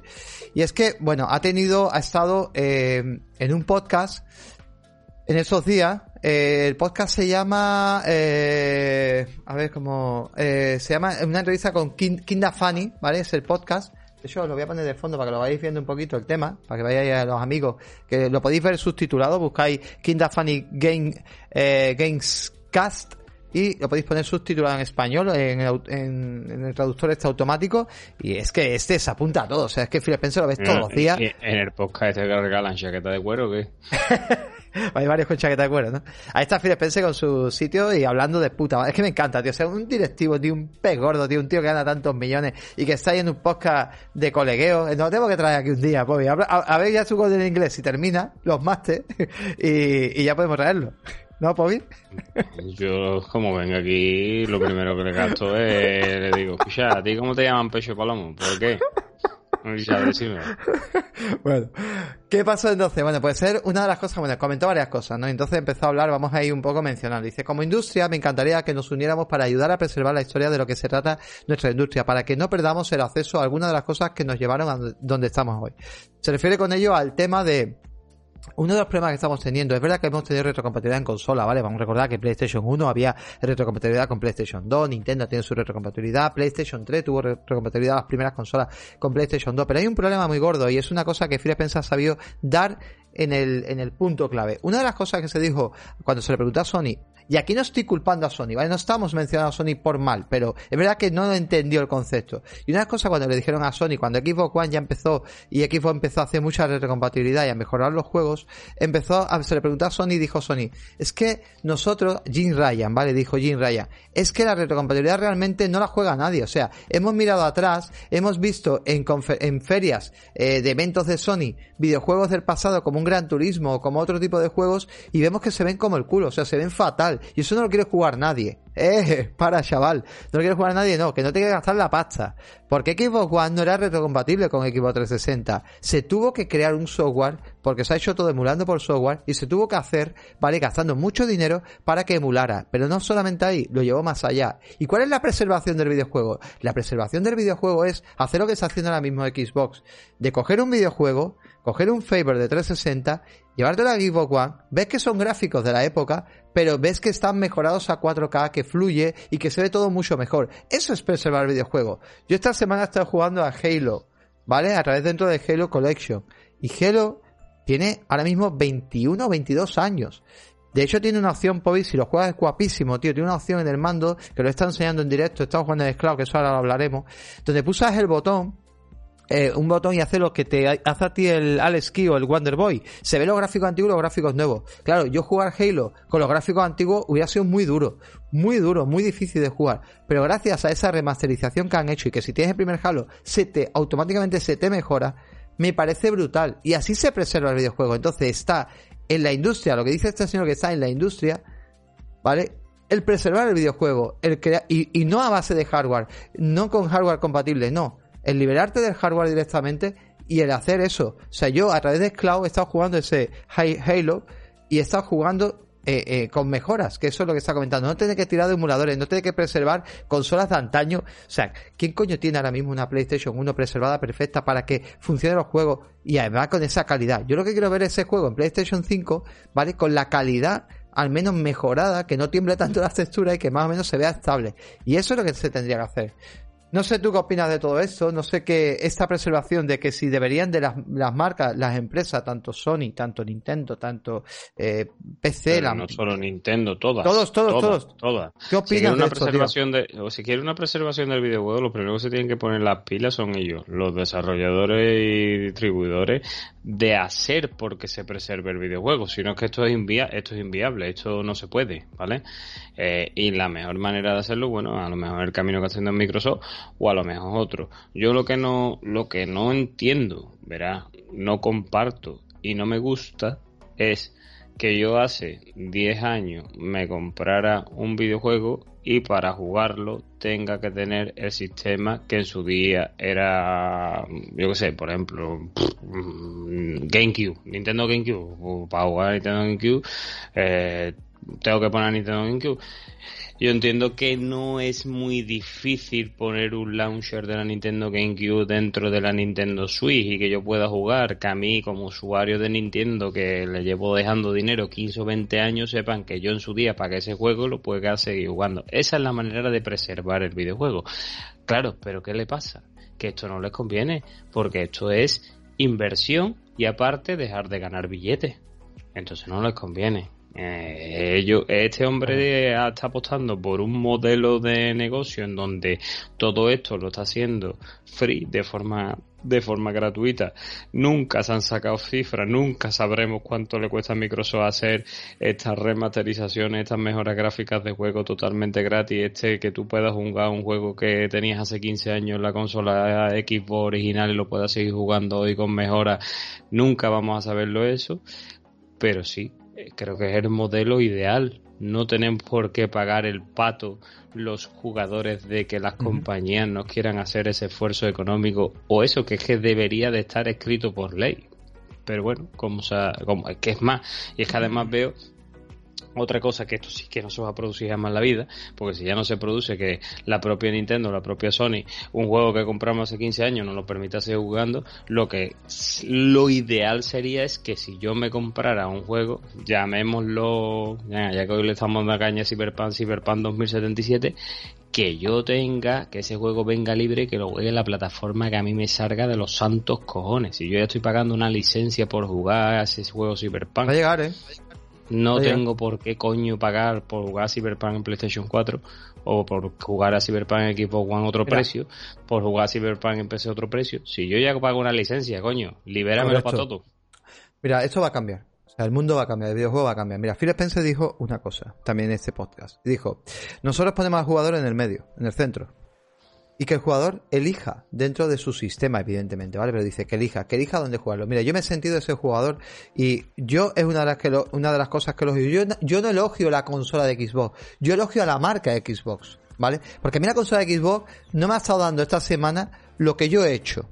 Y te explico y lo cuento que algunos amigos que están aquí en el chat lo han vivido conmigo directamente en primera plana. Yo he empezado a jugar Halo Master Chief Collection, he empezado a jugar en la consola Xbox Series X. Yo he alucinado, yo no he jugado en mi puta vida un Halo, yo me he jugado al Halo 5 y poco más. O sea, yo tanto que hablo de Xbox y tanto que venero de Xbox, no me he pasado un Halo en mi puta vida, ¿vale? Ni un Gears, me, me habré pasado el primero y creo que me he pasado el 4 a medias. Y ya está, yo he jugado más Gears en mi vida y el 2 creo que lo toco un poco en latino, pirata además no, no he jugado prácticamente eh, juegos de Xbox. O sea, no, no, me, podéis quitar ya el carnet de, de, de, gamer de Xbox, me lo podéis quitar si queréis. Me da igual, he jugado más juegos exclusivos de PlayStation que cualquier juego exclusivo de Xbox. Pero a mí me gusta mucho lo que me está ofreciendo la marca, porque me siento como cuando uso una plataforma de streaming. ¿Y qué me ha pasado? Pues lo cuento. He empezado Halo, he empezado en la consola. ¿Y qué pasó? Que mi chica pues, quería ver una serie. Dije, bueno, pues me voy a venir al PC y me lo descargo. Yo, tonto de mí, me puse a descargar del Game Pass, bendito Game Pass, que oye, lo tengo en la consola, lo tengo en el PC porque pago el Ultimate. Y me pongo a descargarme 180 gigas de juegos, nada más y menos. ¿Por qué? Porque el Halo Master Chief Collection son todos los juegos, te los tengo que descargar de golpe, ¿vale? Bueno, pues digo, hostia, qué putada. Por la noche me puse, no me lo llegué a jugar, no pude jugar. Por la noche me pude, me puse a jugar con los, amigos, con, con, con Tito era, con, con quién me puse yo a jugar, con, con Tito era. No, no me acuerdo. Sarco, ¿no? Eh, con Sarco, con Sarco Tito. Con Tito, ¿no? Con Tito, sí, contigo. Tito fue el que me lo dijo. Y claro, me puse a jugar Tito, estuvimos jugando sí o a, a, a Pebo Madden, estuve jugando con varios, lo pasamos muy bien jugando al sí o que por cierto, este fin de semana seguramente quedaremos. ¿Y, qué pasó? Que me dijeron, eh, estuve hablando y digo, oye, te iba a descargar, no sé qué. Sí, yo porque no voy a el cloud. Digo, ¿cómo? Ah, es verdad, el cloud, claro. Digo, pues es que no lo había pensado. Claro, y me puse a probar el esclavo. Al día siguiente dije, voy a probar el esclavo. Efectivamente, me puse el esclavo. El esclavo ya empecé, funciona al 100%, pues es que funciona increíble. Tío, que al momento, que me puse a jugar al momento, pero no solamente eso, es que ayer por la noche me conecté con el mando, con el móvil, me puse en la cama y seguí jugando el puto algo porque yo no tenía ganas de estar aquí en el salón, tenía ganas de acostarme y echar un ratito. Y estuve un ratito con el móvil. Y eso es lo que yo busco. O sea, eso es poner al jugador en el centro y que el jugador elija dónde quiere jugar dentro de la plataforma que quiera. Oye, ojalá Sony, su PS Now, haga lo mismo con los exclusivos y que yo Returnal lo pueda jugar donde me dé la gana. Y que igual, eh, yo que sé, que lo haga con cualquier compañía que lo vaya haciendo. Y esto para mí es preservar. La única manera de poder preservar el videojuego no es generando un formato físico, poner la estantería que luego tienes que actualizar 200 millones de gigas. Que es muy bonito el formato físico, tener la estantería, lo veo bien, pero para decorar pero que luego cuando tú lo metas a la consola no, no funciona, tienes que actualizarlo. Entonces la idea de esto, de la única forma de expresar el videojuego es como lo está haciendo el mismo equipo. ¿Qué es lo que está haciendo? Te voy a meter el Skyrim y te lo voy a mejorar, te voy a meter el Fallout y te lo voy a mejorar, te voy a meter este. ¿Por qué te lo mejoras? Porque quiere preservar el videojuego. Quiere que a futuro, que tú en la serie X o la serie submuerta, submuerta el día de mañana, serie Z, lo que te dé la gana, tú juegues a ese juego mejorado. O sea, y ese juego no haya notado tanto el paso del tiempo y que las generaciones que actualmente sepan por qué Skyrim es tan bueno. ¿Vale? O por qué ciertos juegos son tan buenos. Esto no es un, un llamamiento de decir, mira, este es mi exclusivo. No va de eso. Es simplemente decirte de, no, no, es que mira lo que sé hacer y sé preservarte el videojuego. Y esto deberían de, verdad aplicarse a las generaciones que llegan y que el futuro, tío, o sea, yo no quiero, a mí me da miedo, Pobi, que la Nintendo que salga futura diga, ya no quiero cartucho. Ahora voy a usar un formato diferente. Sí, que cambie de formato. ¿Y ahora qué hacemos? ¿Qué hago yo con el Cerda? ¿Qué hago yo con el Mario? ¿Qué hago? ¿Qué hacemos? ponen los cartuchos en un plato te los come con papa. Eso no puede ser, o sea, ¿qué hago yo con eso que me estáis contando? No, es que es que no, es que al final digital es el que va a mandar. Y al final es que lo que va a mandar es eso. Cuando todo el mundo compremos en digital, seguramente se atreverán más y lo harán de otra manera por tema de piratería o beta saber. Pero bueno, yo que sé, la verdad que, que es muy fuerte. Y de hecho, vamos ya a la siguiente noticia, Pobi, que se nos apunta otra al videojuego. Que es la que faltaba. La que faltaba que yo le he dado aquí, perdóname, que le he dado aquí y, y, y, no ha salido. Está enamorada de la chaqueta de la esquina y está buscándola ya. No, tengo, aquí, venga, ya lo tengo. Netflix, que ha salido ahí que según Miedo con Netflix. Miedo con Netflix. Que según el medio Bloomberg, pues el año que viene, en el 2022, pues Netflix aporta el servicio de videojuegos por streaming y lo que se ha dicho son pocas puntualizaciones. Primero, no sabemos porque Netflix no es como otras compañías como Amazon que ya creó una desarrolladora de videojuegos. Netflix no tiene propio desarrollo de videojuegos.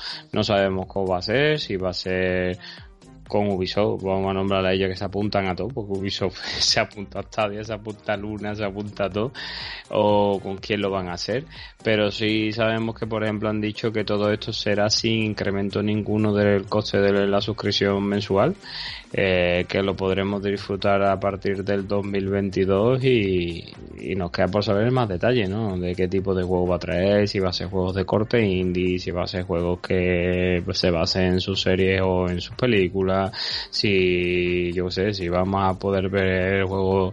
¿Tú te imaginas, por ejemplo, que con el acuerdo que tienen con The Witcher eh, sean capaces de sacarnos, yo qué sé, una serie que acaba de dar el clavo, acaba de dar el clavo. Escúchame, ojo, ojo, mira, es que acaba de dar el clavo. Bobby, te quiero. Eh, ¿Ustedes acordáis de, de... A mí no me gustó nada ese juego. El Quantum Brick, ¿no era? Hmm. Quantum Brief fue un intento por parte loquísimo, absurdo y loquísimo, de meter una serie de juegos. Eso no funcionaba. Netflix ha metido interactuar con series, ¿te acuerdas? Había una serie por ahí. Sí, hay series que se interactúan. De, de hecho, yo he visto con mis varios de dibujos animados claro. interactúan. No me extrañaría que ahora Netflix te ofrezca, ¿vale? Te diga, no, no, espérate, Resident Evil, pues mira, voy a empezar a hacerme de juegos que podamos ver, o bien basándonos en, o bien una plataforma de juego, a lo mejor interesante, que se estén basando luego en las series que ellos llevan y que lo puedas jugar dentro de la plataforma, tengo opción. De hecho, la plataforma va a cambiar mucho en próximo, en próximo, en 2022-2023 va a cambiar. Ofrece podcast en breve. No sé ya si ofrece también, una cosa, no sé si ya ofrece también poder ver las series sin imagen, solo con voz. Es una cosa que va a meter y diré a la gente, jaja, me parto, ¿quién va a ver eso? ¿Sabéis que hay un podcast de la que se avecina? Hay un podcast de la que se vecina que tiene el cabrón, cada vez que lo veo me pongo enfermo. Tiene 4.000 o 5.000 escuchas, tío. Un podcast de la que se vecina. No, que coño, tiene. Bueno, ahora, ahora lo buscaré y, te lo digo. Pero tiene una barbaridad, no sé si continuará. Pero en Evox hay un podcast de la que se vecina. Buscarlo por ahí, tiene una barbaridad de escucha. O sea, la gente escucha los capítulos Mm, directamente. Y hay gente que puede escuchar algunos documentales o algunas cosas en Netflix que se va a escuchar en formato como podcast. Yo en YouTube lo escucho mm. muchísimo, soy YouTube Premium y yo en YouTube Premium lo escucho todo en formato podcast. Soy yo aquí en Ultimate, a Delirium, a Eurogamer, etcétera, todo en formato podcast. Soy iba a trabajar y lo escucho en formato podcast. Me encanta, ¿vale? Pago un extra, eh, pero bueno, lo pago por esto, ¿no? Con Lito y con varios amigos más lo pagamos y la verdad que es súper, súper cómodo. Así que yo te digo la verdad que a mí me, me, me mola un montón. Y creo que Netflix Mm, puede ser un competidor más con un formato de streaming. Y estáis hablando aquí, soy muy escéptico con el tema del streaming. Gente, el streaming viene para quedarse. No viene para sustituir, porque el otro día estaba yo jugando en Scloud, ¿vale? O sea, a través de, estuve probando aquí en Twitch y la gente se me puso un poco escéptica diciendo, sí, pero esto no va a matar las consolas. No, no, esto viene, es una forma más de jugar. O sea, esto es como, yo Netflix lo puedo ver en el móvil pero no significa que vaya a vender mi televisor OLED para poder ver Netflix del móvil. Hay que ser gilipollas. O sea, yo tengo Netflix del móvil, pero yo veo donde mejor veo Netflix es en el OLED. Con una buena cervecita sentado y viendo Netflix en el OLED. ¿Vale? Pero eso hay que entenderlo. Pero que el streaming viene para quedarse. Que esto tenéis que entenderlo ya. Y que ya cada vez más compañías ofrecen eh, lo que son datos ilimitados. Y que la idea es que tú puedas jugar los videojuegos donde te dé la gana. Y las aplicaciones se vienen. Y Esclavo está aquí. Y Netflix va a llegar seguramente. Y Amazon Luna llega y, tenemos también Stadia y tenemos muchas empresas y esto Apple Arcade Apple Arcade o sea esto esto esto viene para quedarse esto no viene para un ratito esto viene y las empresas dan cuenta oye que Nintendo hace juegos para móviles acordaros y que Sony tiene un pacto hecho con Netflix que no sabemos de qué no sabemos si son para series o es para meter juegos que igual Sony nos sorprende y pega un bulletazo en la mesa y salía y dice ahora es mi momento ¿vale? o sea ya lo dijo lo repetimos somos pesados. Phil Spencer lo dijo que el enemigo no es Sony ni Nintendo, el enemigo son los que las matan callando. De hecho, una de las cosas que estuve otro día comentando con Paco Co y lo decía, y también lo comenté en el podcast. Bobby, ¿quién te iba a decir a ti hace 10 años que lo que ibas a ver en cine 10 años después solamente lo iba a crear Netflix, lo iba a crear Amazon, lo iba a crear Disney? Prácticamente. Son los dos creadores de más contenido del mundo. O sea, tú ves solamente eso prácticamente. O sea, tú todas las series, películas y producciones que estás viendo de los últimos meses o años, la han creado esta gente. O sea, es verdad mentira. Sí, no, no, es verdad. Además, muchas de ellas, aunque Disney Plus está apoyando, o sea, en su plataforma y en el cine, eh, bueno, la película esa que hemos hablado en nuestro canal de Discord, la del día del mañana, creo que se llama, esa ha sido exclusivo estreno en Amazon, están apostando por el cine y además en exclusividad por dentro de su plataforma, no, no llevándolo a los cines, está evolucionando, el formato está cambiando. Que me gustaría ver cómo van a ser los premios cada aquí a 4 o 5 años. Y oh, veremos a ver que suban a recoger eh, si suban a recoger estatuillas nada más gente que sale en películas o directores que han salido en películas y que no han sido emitidas en los cines sino que solo han salido en plataformas de streaming. Ya está pasando eh ya este año ha pasado creo ya este año ya han permitido ya se está permitiendo porque se está considerando. Antes se decía como pasaba con los servicios actuales de videojuegos. Es que eso no son videojuegos AAA eso son como Hoy en día ya las películas que se están ya metiendo dentro de, la, de los Oscars y todo, ya que a mí los Oscars y todo este tipo de premios, la verdad que me, me la repan fifla. Antiguamente me los creía un poco más, pero ahora no. Pero bueno, ya están entrando estas plataformas con sus películas, sus actores y, sus actrices. Bueno, venga, avanzamos, que ya nos va quedando poquito. Sí, eh, si te parece le voy a dar yo esta noticia que me ha parecido bastante interesante porque a mí también, nos vamos al Battlefield 2042 que como ya sabéis lo vimos en el E3 de este pasado mes de junio, eh, lo vimos en el evento, bueno, un evento preliminar que hubo en donde Masi se copió un spoiler como una casa y le pusieron una cuenta de una hora. A mí a todo el mundo, o sea, escúchame, fue súper sonado. Yo, chico cartera, señor Enrique eh, de, de Eurogame si ese se lo ha comido, pues yo estoy muy contento de haberme lo comido. ¿vale? Así que Y después vimos más imágenes y un gameplay en el evento de Microsoft y nada, y ahora pues se supone que en el evento que vamos a tener este jueves seguramente veamos algo más. Pero Electronic Arts dice que la desarrolladora que están haciendo nos han dado un poquito más de información de lo que va a ser crossplay. Porque recordemos a los players que iba a haber dos versiones de juego.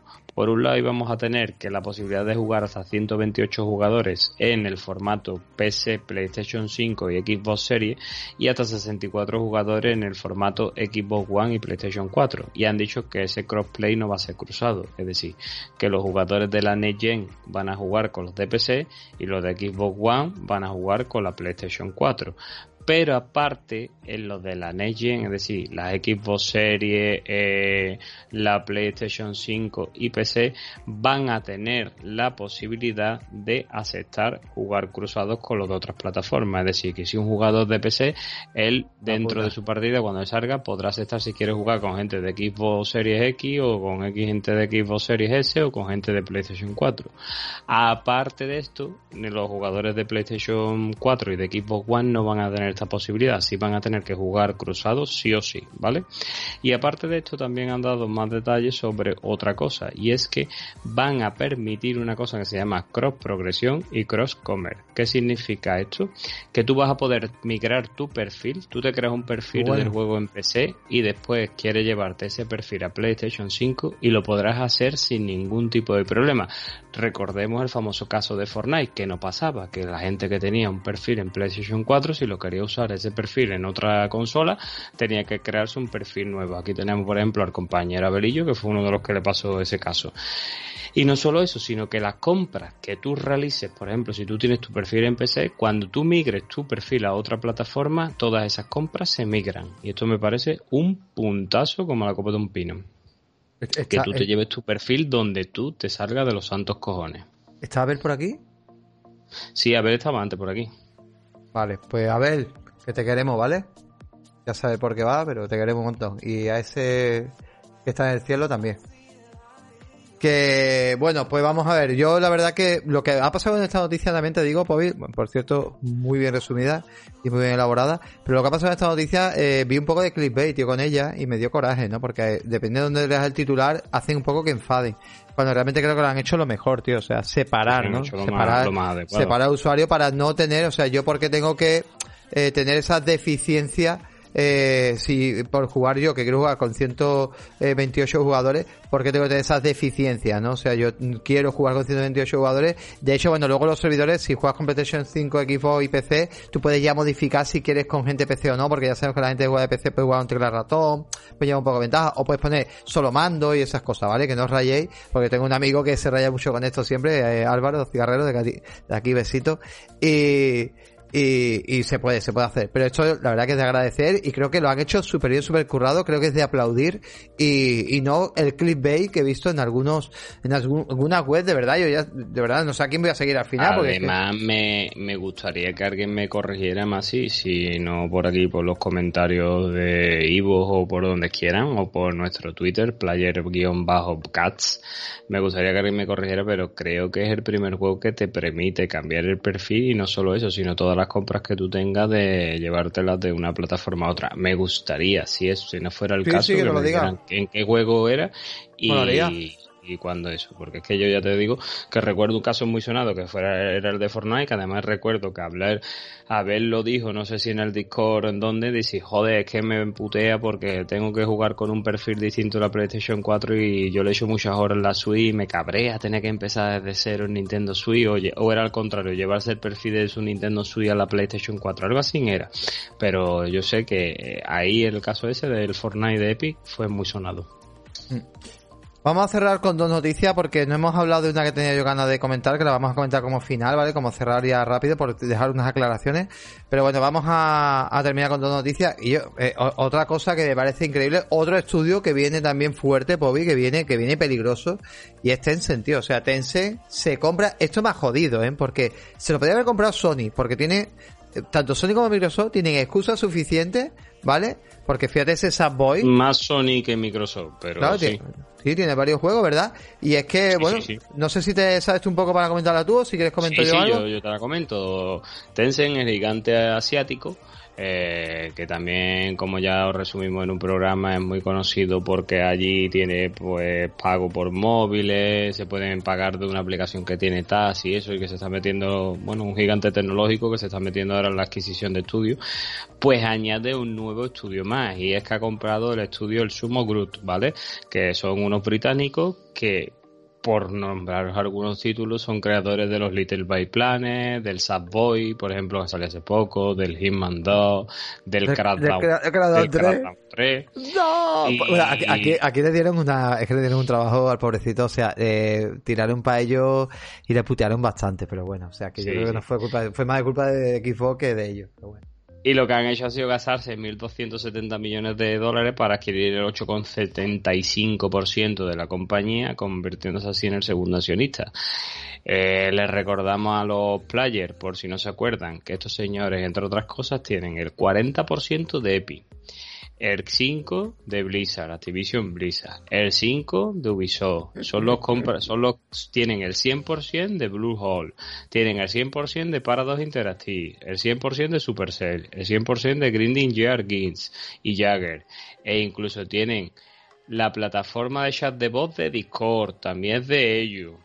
Bueno, estos señores pues siguen, siguen, ¿eh? siguen, comprando y, nada. Y venden de móviles.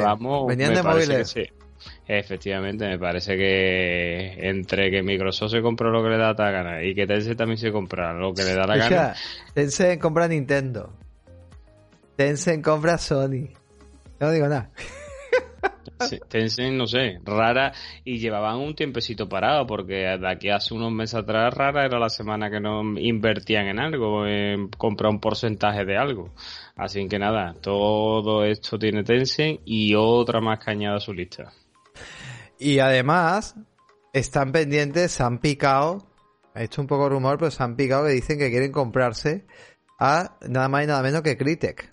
Que Crytek era la que creíamos, decíamos, ostras, ojalá se comprara Crytek Microsoft a ver si hiciera Rise el Song Round 2. Bueno, pues esta gente, es un rumor, esto es un rumor simplemente, pero se hablaba de crear Crytek pero aquí sí os voy a dar un poco porque el rumor va más allá, ¿vale? La idea era eh, podría costar unos 300 millones de euros la adquisición, la operación.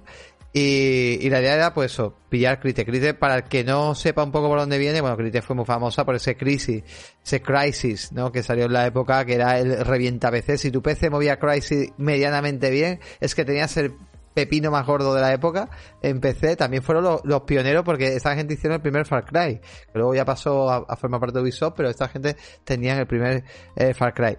¿Y sabes por qué se cree que se tiene pensamiento en comprar Tencent a esto? Esto ya es un poco, un poco rollo, ¿vale? Esto lo ha sacado ya un tío que se llama, lo tengo por aquí, Julian Rob, Robke, o algo así se llama el tío, y ha empezado a especular, ¿vale? Y la idea es que, al parecer, Crytek crean programas de simulación militar.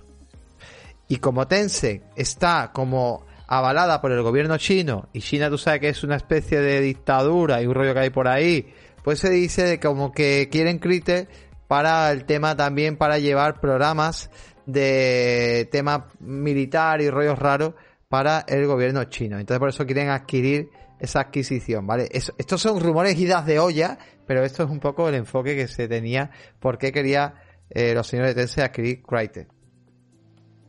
Así que bueno, ahí lo dejamos. Tontunada del día, pero no saben si es verdad o mentira.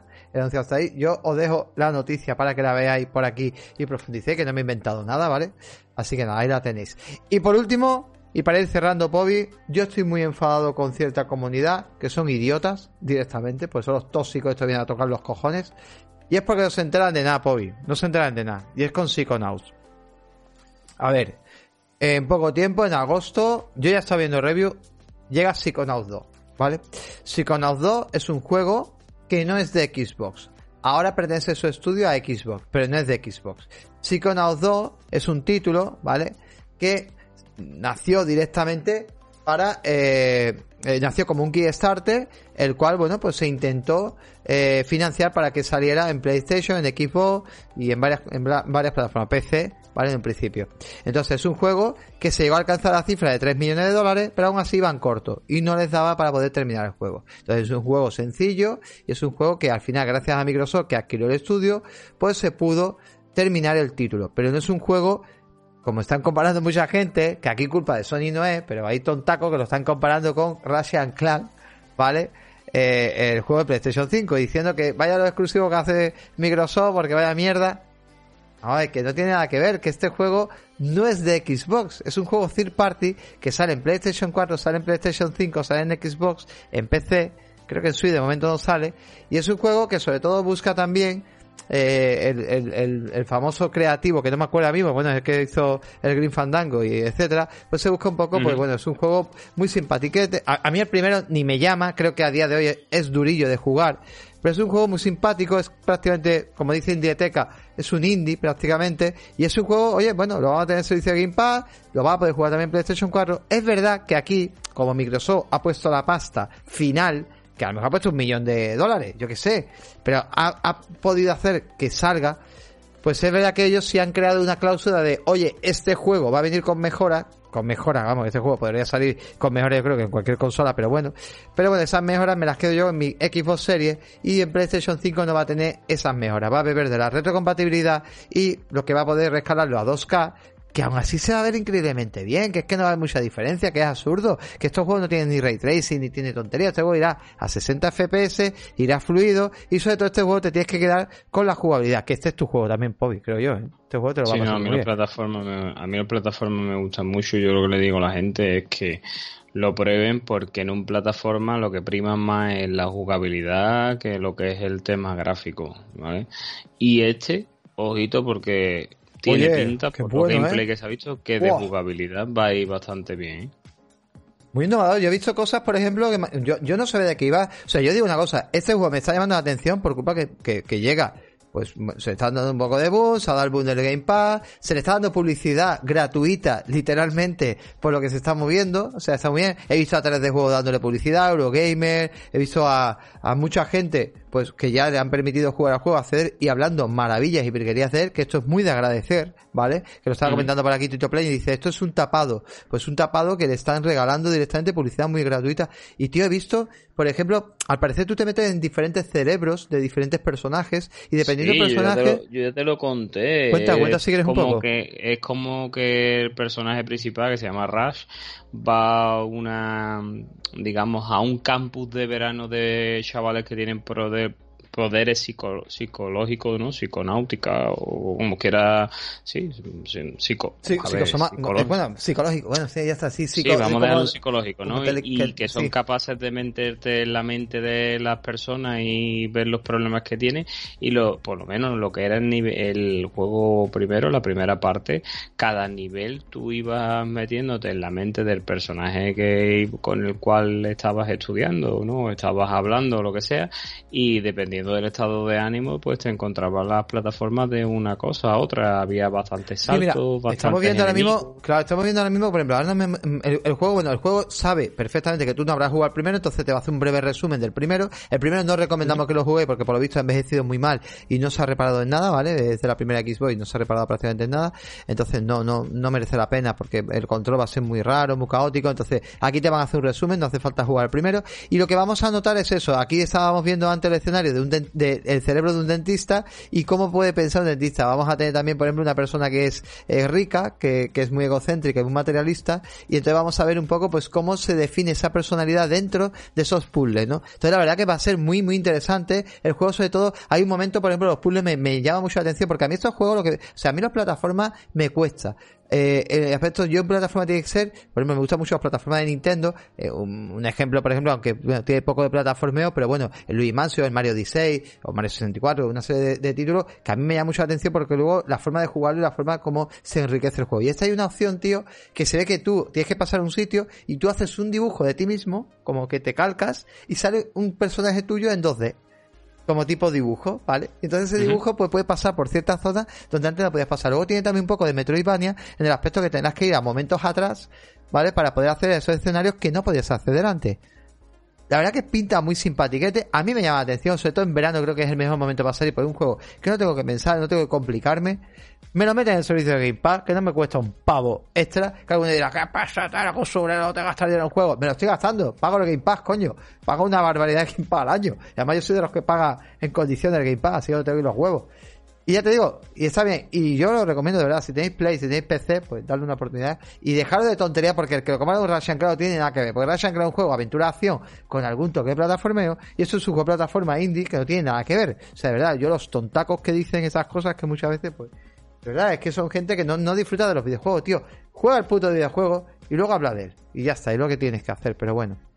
Pues compañero, hemos terminado. Es corrido, ¿eh? Porque sé que estamos cansados. Y hemos, hemos corrido, hemos corrido, hemos corrido para que eso. Oye, la verdad, el chat brutal. Yo sé que dais menos gente ahora mismo, pero brutal. Os habéis movido lo más grande del chat. O sea, soy lo mejor. Un aplauso al chat. No han parado. Lo puto mejor. No hemos leído mucho, pero porque no, de verdad, no nos da tiempo, no da tiempo porque tenemos que hacer el podcast rápido y, y, es tarde. Oye, hemos corrido porque son ahora mismo las 12 y 50, pero bueno, yo sé que os madrugáis Casi la una, sí, sí. Pero bueno, de verdad que hemos corrido lo más grande. El podcast se queda en una hora y media prácticamente. Y de verdad que os lo agradecemos muchísimo. Soy unos puñeteros crash. Y nada, Pobi, venga, cuéntame tú a qué estás jugando actualmente, que yo quiero enterarme, que vamos despidiendo. Ya lo he dicho con anterioridad, tío. Estoy jugando mm, los veranitos. Yo intento meterme todos los años en un RPG. Este año le ha tocado el turno a Dragon Quest 11. Lo he empezado, lo estoy jugando en el ordenador eh, se ve de mamazo, el juego se ve espectacular. en Game Pass, ¿no? ¿En Game Pass o en Cloud? Eh, en Game Pass, ¿no? en Game Pass, Game Pass. Eh, estoy jugando en el ordenador a través claro, de... Claro, perfecto. Perfecto. Eh, se ve de mamazo. una historia súper, súper, súper buena, pero súper, súper buena. Y de momento pues llevaré unas cuatro horitas y media. Nada más que lo que es la intro son tres horas. Así que ya sé que aquí voy a tener bastante, bastante de tema. Aquí me va a llevar unas 80 horas o por ahí, a no ser que corra. Porque de momento estoy investigando zona, estoy intentando conseguir todos los objetos. Ya, te, ya se me ha a mi equipo ya se me ha unido otro personaje. Y supongo que al final acabaré con un equipo de 5 o 6 personajes. Y de momento me está gustando mucho, mucho, mucho. Y después pues también he jugado el juego que emitimos la semana pasada en el canal, el Ay, que no me acuerdo cómo se llamaba. Ah, lo tenéis en el canal, que no me acuerdo del título, ese juego me lo he terminado. También me he pasado el juego este que ha sacado Xbox del Space Jam, que en verdad es una ah. promo de la película. Y ahora pues me estoy reservando porque quería empezar que hoy ha salido el Crick Tale que es otro RPG, este más cortito de 20 o 25 horas, pero no voy a jugarme dos RPG a la misma vez. Y hoy me llevo una noticia bastante grata porque se han anunciado nuevos juegos que entran al servicio y por ejemplo entra uno que yo tenía muchas ganas de jugar y que lo había tenido varias veces en la tienda de Epi, no sé por qué coño no lo había comprado, que es el Raji, que además aquí el amigo Inditeca Jeff lo ha, lo ha emitido en su canal y lo vi jugar y me dejó bastante curioso y entra el día 22, es decir, mañana, porque ya estamos grabando a día 21, mañana. Y probablemente le dé hasta esperar el día 26 que sale el de Adsen, que quiero jugarlo contigo y con los dos players o tres más que se juntan, creo que era el equipo hasta de cuatro. Yo me he metido en Halo, ¿vale? Me he metido en Halo y quiero, quiero, me está sorprendiendo muchísimo, ¿vale? Ya haremos algún análisis. Vamos a cambiar la forma de hacer análisis y ya veréis la novedad. Seguramente será a través de YouTube, ¿vale? No será en directo, porque vemos que al final, bueno, pues creo que es un formato que funcionará más de otra manera. Pero Halo, yo recomiendo a todos que no hayan jugado en Halo, lo que os va a sorprender, mira, juez Dios en la tecla, ¿vale? Juego 85, eh, Jesús, Jesús, que es un puto máquina, tenemos en Discord, dio en la tecla y dijo, es una forma de jugar un juego donde eh, eh, es un shooter, donde los enemigos sientes que son como si fueran jugadores de verdad, o sea, como si fueran jugadores en, línea. Y es verdad. O sea, totalmente verdad. Aquí es algo que me, que me sorprendió muchísimo. O sea, cómo te hacen... Eh, eh, momentito que se me acaba la música, tío. Qué fuerte. ¿Cómo nos, cómo nos hacen, digamos, eh, mm, eh, ay, ¿cómo se dice? Eh, bueno, eh, ay, que nos encierran, ¿vale? Intentan hacernos un poco eso, encerrarnos y, y cómo te aparece un sitio a otro, cómo, cómo piensan. No, no llega a ser un Doom porque no es tan rápido, pero bueno, espectacular. Para la época me pareció una locura, puedes coger naves, puedes coger coche, puedes... Puto locura, la verdad que me parece increíble. Y es un juego que me, que me quiero, que me quiero pasar la saga entera y voy a meterme mucho en shooter seguramente, ¿vale? No sé si emitiré algo, la verdad estoy un poco cansado ahora mismo, pero bueno. Y poco más, creo que poco más, porque bueno, igual traemos Observer al canal, ¿vale? Eh, igual traemos Observer, que es de Bluebird Team. Igual lo traemos al canal, le pegamos un tiento y, ya veremos. Se acaba, gente. Jueves. Estamos aquí, ¿vale? El jueves a, 20, a las 23 horas vamos a hacer un programa cortito, una horita. Traemos un resumen de Lea Play. Este que a ver qué, qué leche nos trae. Y, y, bueno, comentaremos algunas cosillas con vosotros y podría quedar un programa también muy simpático. Y la semana que viene, último programa, vamos a hacer un programa el martes seguramente cerraremos un poquito temporada y vamos a descansar un poco. Y gente, oye, muchísimas gracias. El chat ahí moviéndose. Ya sé que estáis jugando un montón de cosas, que lo estáis comentando y os queremos un montón, ¿vale? Muchísimas gracias por haber estado aquí con nosotros una semana más. Y sois los putos mejores. Y a los que estáis en diferido, igual. Saluditos, no moverse, por favor, no moverse, que le vamos a hacer una raya a nuestro violinista preferido que se encuentra Venga, jugando hola, que ya es tarde, que ya es tarde. plataforma del cual él ha creado la banda sonora y que ha cumplido un año, Helios, que tuvimos un programa en donde Hay que comprarlo, eh, que está baratito, Helio. Lo, y le vamos a hacer una raya aquí al compañero. Yo, no, yo lo tengo, me quedé en el nivel 4. Pega, pues que hay que cortar. Pega, pues que hay que cortar. Y nada, o nos pasamos con él. Un saludito, se os quiere y nos vemos jueves. Los putos mejores, os queremos. Muchas gracias. Venga, os en 3. A ver que está iniciando. 2. 1. Hola tía, de parte de Play te queremos. Ahí va